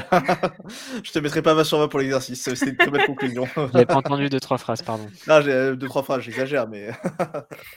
deux trois minutes. Oh non. Alors, bah, totalement d'accord avec, euh, avec Fabien. Je mettrai également 19 sur 20, parce que la série parfaite n'existe pas, mais elle fait partie de celles qui se rapprochent le plus. Euh, j'ai trouvé le ton extrêmement, euh, extrêmement mature, et ça fait du bien dans Star Wars. Je trouve que ça manquait un petit peu. Et de voir ça sur Disney, qu'on critique souvent comme étant une plateforme pour enfants, je trouve que c'est très agréable et très rafraîchissant pour le coup. L'écriture, elle était incroyable, les décors sont magnifiques, le cadre est toujours bien composé, la photographie est magnifique, la musique est excellente, et la réalisation aussi, de manière générale, je trouvais qu'il y avait des plans de caméra qui étaient très sympas. Mmh. Et par exemple, il y a une scène qu'on n'a pas parlé, qui est un peu la scène spatiale de la série, mmh. mais c'est la petite bataille à la fin entre le fond d'or de Luten et le, le, vaisseau capteur, enfin de, de transmission de l'Empire. J'ai trouvé que cette scène était incroyable pour le coup. je m'attendais pas à voir une scène comme ça dans une série Star Wars, parce que le budget quand même euh, dessus, il a, il a, dû être important. Mais j'ai trouvé que c'était juste euh, grandiose. Alors pourtant, c'est une petite scène. C'est un petit vaisseau contre un gros vaisseau. Il n'y a rien de plus, mais j'ai trouvé que c'était qui, a été totalement folle cette scène. Et, et là encore, c'était inattendu. Et je trouve que c'est ça euh, aussi le point fort de la série, c'est que chaque nouvel épisode, on s'attend pas du tout à ce qui va se passer. Euh, chaque épisode apportait quelque chose de nouveau et j'ai trouvé que c'était vraiment, ouais, vraiment incroyable. Donc 19 sur 20, excellente série et vivement la saison 2. Très bien. Euh, on n'a pas parlé de la scène post-générique, donc si quelqu'un veut. Oh là là. Ouais, euh, Peut-être revenir là-dessus euh, après On nos avis, mais on très la rapidement. conclusion après. Ce sera le post-épisode. C'est ça. Ce Euh, sera bah, notre post-crédit, ouais. je vais, je vais pas paraphraser euh, Fabien et Renaud parce qu'ils ont très bien dit euh, euh, toutes les qualités de cette série-là, ce qui fait que c'est une des meilleures séries Star Wars, enfin, des meilleures œuvres de Star Wars. Je ne lui mettrai pas 19, je vais mettre 18 parce que parce que un, j'ai pas, j'étais pas hypée du tout. Et deux, euh, j'ai eu du mal à rentrer dedans. Il m'a fallu vraiment le troisième épisode, peut-être la fin du deuxième, pour me dire ah ouais, ok. Et là, effectivement, comme tu disais, Fabien, tu t'assois dans le canapé, euh, tu as le cœur qui bat à 100 000 euh, euh, pendant tout le visionnage, et puis là, tu te dis waouh, euh, qu'est-ce que je vais me prendre dans la gueule en fait au, au fur et à mesure de, de ce qui va arriver. Mm. Euh, j'ai adoré la série pour ce qu'on a dit, hein, cette lutte de pouvoir qu'on a autant entre les différents mouvements révolutionnaires et euh, les mouvements un peu plus bandi- de banditisme, euh, à la fois entre bah, Mon Mon et, les, euh, et ses soutiens, entre les différents fonctionnaires de la République qui, sont, enfin, qui se bagarrent avec leurs ambitions, et puis par le fait qu'elle présente excellemment bien la, la jeunesse des révoltes, dont on- comme on l'a dit tout à l'heure, le fait que euh, le- l'Empire euh, appuie sa puissance euh, sur l'exploitation des ressources, euh, sur une main-d'œuvre qui est complètement asservie, sous étroite surveillance. Euh, donc c'est c'était vraiment bien, tu vois, comme tu l'as, je sais plus qui l'a dit tout à l'heure, de se dire, bah en fait, ça reste assez contemplatif. On n'a pas besoin de savoir beaucoup de choses, on est tout le temps en train de se poser des questions, on assiste en même temps que les différents personnages de qu'est-ce qui va se passer, et, et on les voit, c'est des personnes qui sont exploitées, qui sont persécutées, et qui ont un, un certain désir de vengeance, et donc d'où le pré- les prémices de la révolte, et, et ouais, c'était assez fou. Voilà. Et toi, Romain? Ah, moi j'ai détesté, euh, moins 3 sur 20. euh. Non, bah, du coup, euh, je vais être euh, le gentil, je vais mettre un 20, même si elle est pas parfaite. Comme ça, ça fait une moyenne de 19. faut s'en sur la Ah, calculette. Un 20, même s'il est pas parfaite. Non, mais n'importe quoi. Non, je pense que je mettrais, euh, ouais, je pense que je mettrais un bon 19 euh, pour toutes les raisons qui ont été dites. euh, moi, je vais re-souligner le jeu d'acteur, qui était excellent, en plus de, de la trame narrative. hein, le jeu d'acteur était juste fabuleux. Enfin, tous les, enfin, je vois pas un acteur qui a mal joué dans la série. Mhm. Donc ça, c'est assez rare, parce que, notamment quand on compare avec euh, les Anneaux de pouvoir, y avait certains acteurs que je pouvais pas supporter. Là, je trouve ça fa- fabuleux. Bah, du coup, j'ai été interrompu, je pensais aux anneaux de pouvoir. Euh, non, mais je trouve ça. Voilà, peut-être le, re- le reproche, c'est un peu certains arcs narratifs qui ont été laissés tomber, genre la sœur. Allez, de côté. Alors, peut-être que j'attends la saison 2 pour voir si ça, si ça apporte quelque chose, ou si peut-être que ce sera un roman, peut-être que ce sera un comics. hein. C'est ça le- la force du Star Wars, c'est l'univers étendu. Mais voilà, moi je. Le cross-média. C'est le cross-média, exactement. Mais euh, voilà, moi je trouve ça excellent. C'est euh, la meilleure série live euh, Star Wars, euh, peut-être à égalité avec euh, les dernières saisons de The Clone Wars. voilà, euh, avec un ton très mature. Et oui, on n'a pas besoin de Jedi et de la Force pour faire une bonne série Star Wars. Voilà. Mm. Et euh, moi j'ai bien apprécié, enfin, toutes le- les arcanes du pouvoir de l'Empire, quoi. C'est quelque chose euh, très politique, hein, mais euh, dans la série, dans le sens série politique, un peu la House of Cards ou Design Survivor, où tu apprends les rouages. Ça, j'ai bien aimé. Voilà euh, la conclusion. Euh, du coup, ah pardon, vas-y. Mot sur la scène post-générique, du coup Ah, Est-ce que d'abord, je crois que dans cette série, le mot Jedi n'est pas prononcé une seule fois d'ailleurs, dans l'ensemble de la série, je crois. Bah, la Et Force c'est la première fois, euh, Ouais, la Force non plus ouais. d'ailleurs. ouais. Il n'y a, pas eu May the Force be with you dans toute la série. C'est vrai, c'est vrai, tout à fait. Non, parce que c'est, c'est- ça les dépasse. hein. Mm. Euh, du coup, scène post, euh, notre, notre scène post post crédit et du coup celle de, de Andorre, quelqu'un veut s'y coller ou pas? Voir ce que dire ce que c'est. Bah, c'est bah, c'est, euh, la construction donc de l'étoile de la mort qui on est déjà je crois non je sais plus s'il est encore en orbite de j'ai pas vu l'orbite de quelle planète on était si on était encore sur euh, Geonosis ou si on était déjà Alors, il me semble que la euh, planète était bleue. D'accord, D'accord. donc, l'année ouais. Geonosis. ouais ok Il y, a- il y a eu une attaque de chat. Elle Voilà, aussi un parfait. félin. Oui, Ça- bah, pardon excusez-moi C'est bien, c'est- non mais c'est assez bien, ça, ça fait des vues pour la fin. euh. alors je vous présente Gus euh, également hein. Salut. Mais d'après le personnage Star Wars Gus. Et, et- et puis la, la scène post-générique qui nous dit vraiment en fait à quoi ça a servi euh, Le travail sur la prison. Le travail euh, en prison. Eh oui, Tout à fait. pour construire des armements. Après, euh, c'était euh, bon. euh, c'est- Enfin, moi, je, je m'y attendais un peu. Je, je pensais pas à la scène post-générique, mais je me dis, enfin, je m'imaginais qu'ils construisaient effectivement, Oui. probablement Oui. un truc pour l'étoile de la mort. ou alors pour les destroyers stellaires mais en tout cas pour la flotte pour l'armée Ou impériale alors pour euh, un TBTT. Ouais, mais, mais, mais le symbole est plus fort évidemment, puisque rappelons que c'est euh, c'est l'étoile noire, l'étoile de la mort, selon. Bah, Ouais. Du coup, il va participer à la, Il va, il a participé tuer à la construction et à la destruction. voilà c'est ça, C'est ça. Il va, Et- et et, surtout- puis il va mourir Bah, de la main de c'est elle qui Voilà, l'a tué. Voilà. Il Ah, a construit ce qui allait le tuer. Ouais. Et il va détruire ce qu'il a construit et euh, ce qu'il a construit va le détruire. Enfin, tout- C'est incroyable. hein. ouais, ouais. Et visuellement, en plus, c'est magnifique. Ouais. Le Ouais. plan. euh, Et là, là tu, si t'avais pas le souffle coupé, tu l'as complètement. Voilà. Ah, et dans ma conclusion, je voulais dire, c'est une des rares séries auxquelles je posais mon téléphone, ce qui est assez rare de, de nos jours. Ou parce que l'histoire est tellement bien que je pose le téléphone et je regarde pas pendant une heure. Ah non, Voilà. mais il faut surtout pas faire ça. Alors là, franchement, euh, Ah, moi j'avais pas la fibre donc j'étais obligé de couper le wifi de mon Je téléphone. pensais pas relancer.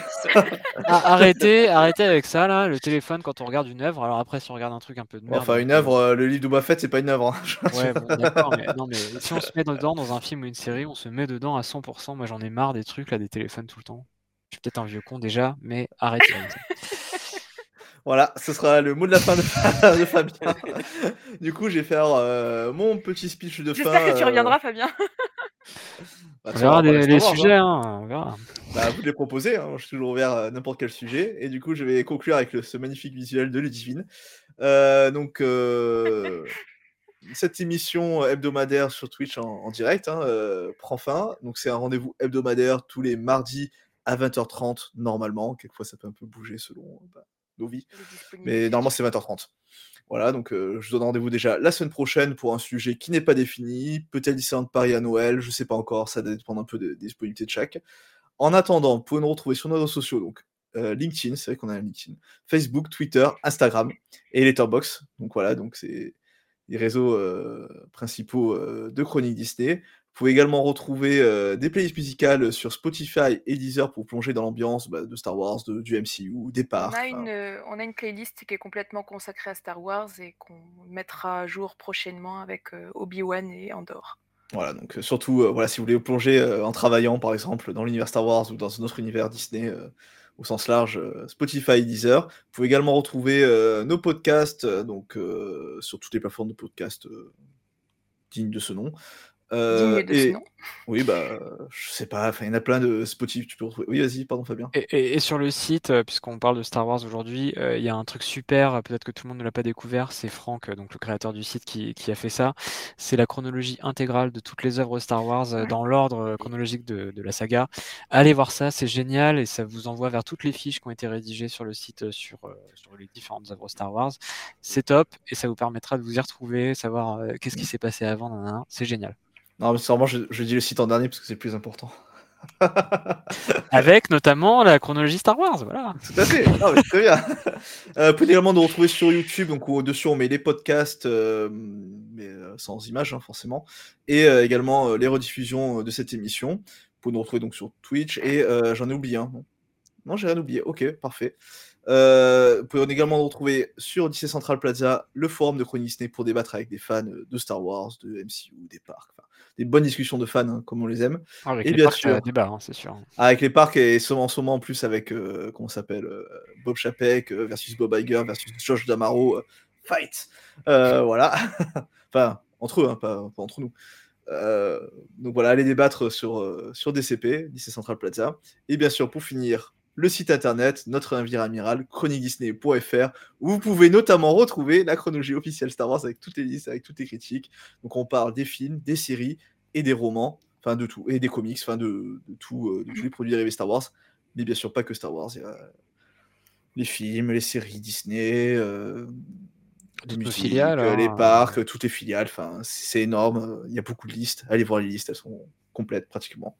Donc euh, voilà, si vous voulez un- avoir un, comment ça s'appelle, une connaissance encyclopédique sur Disney, sur la Walt Disney Company de façon générale, allez sur chroniquesney.fr.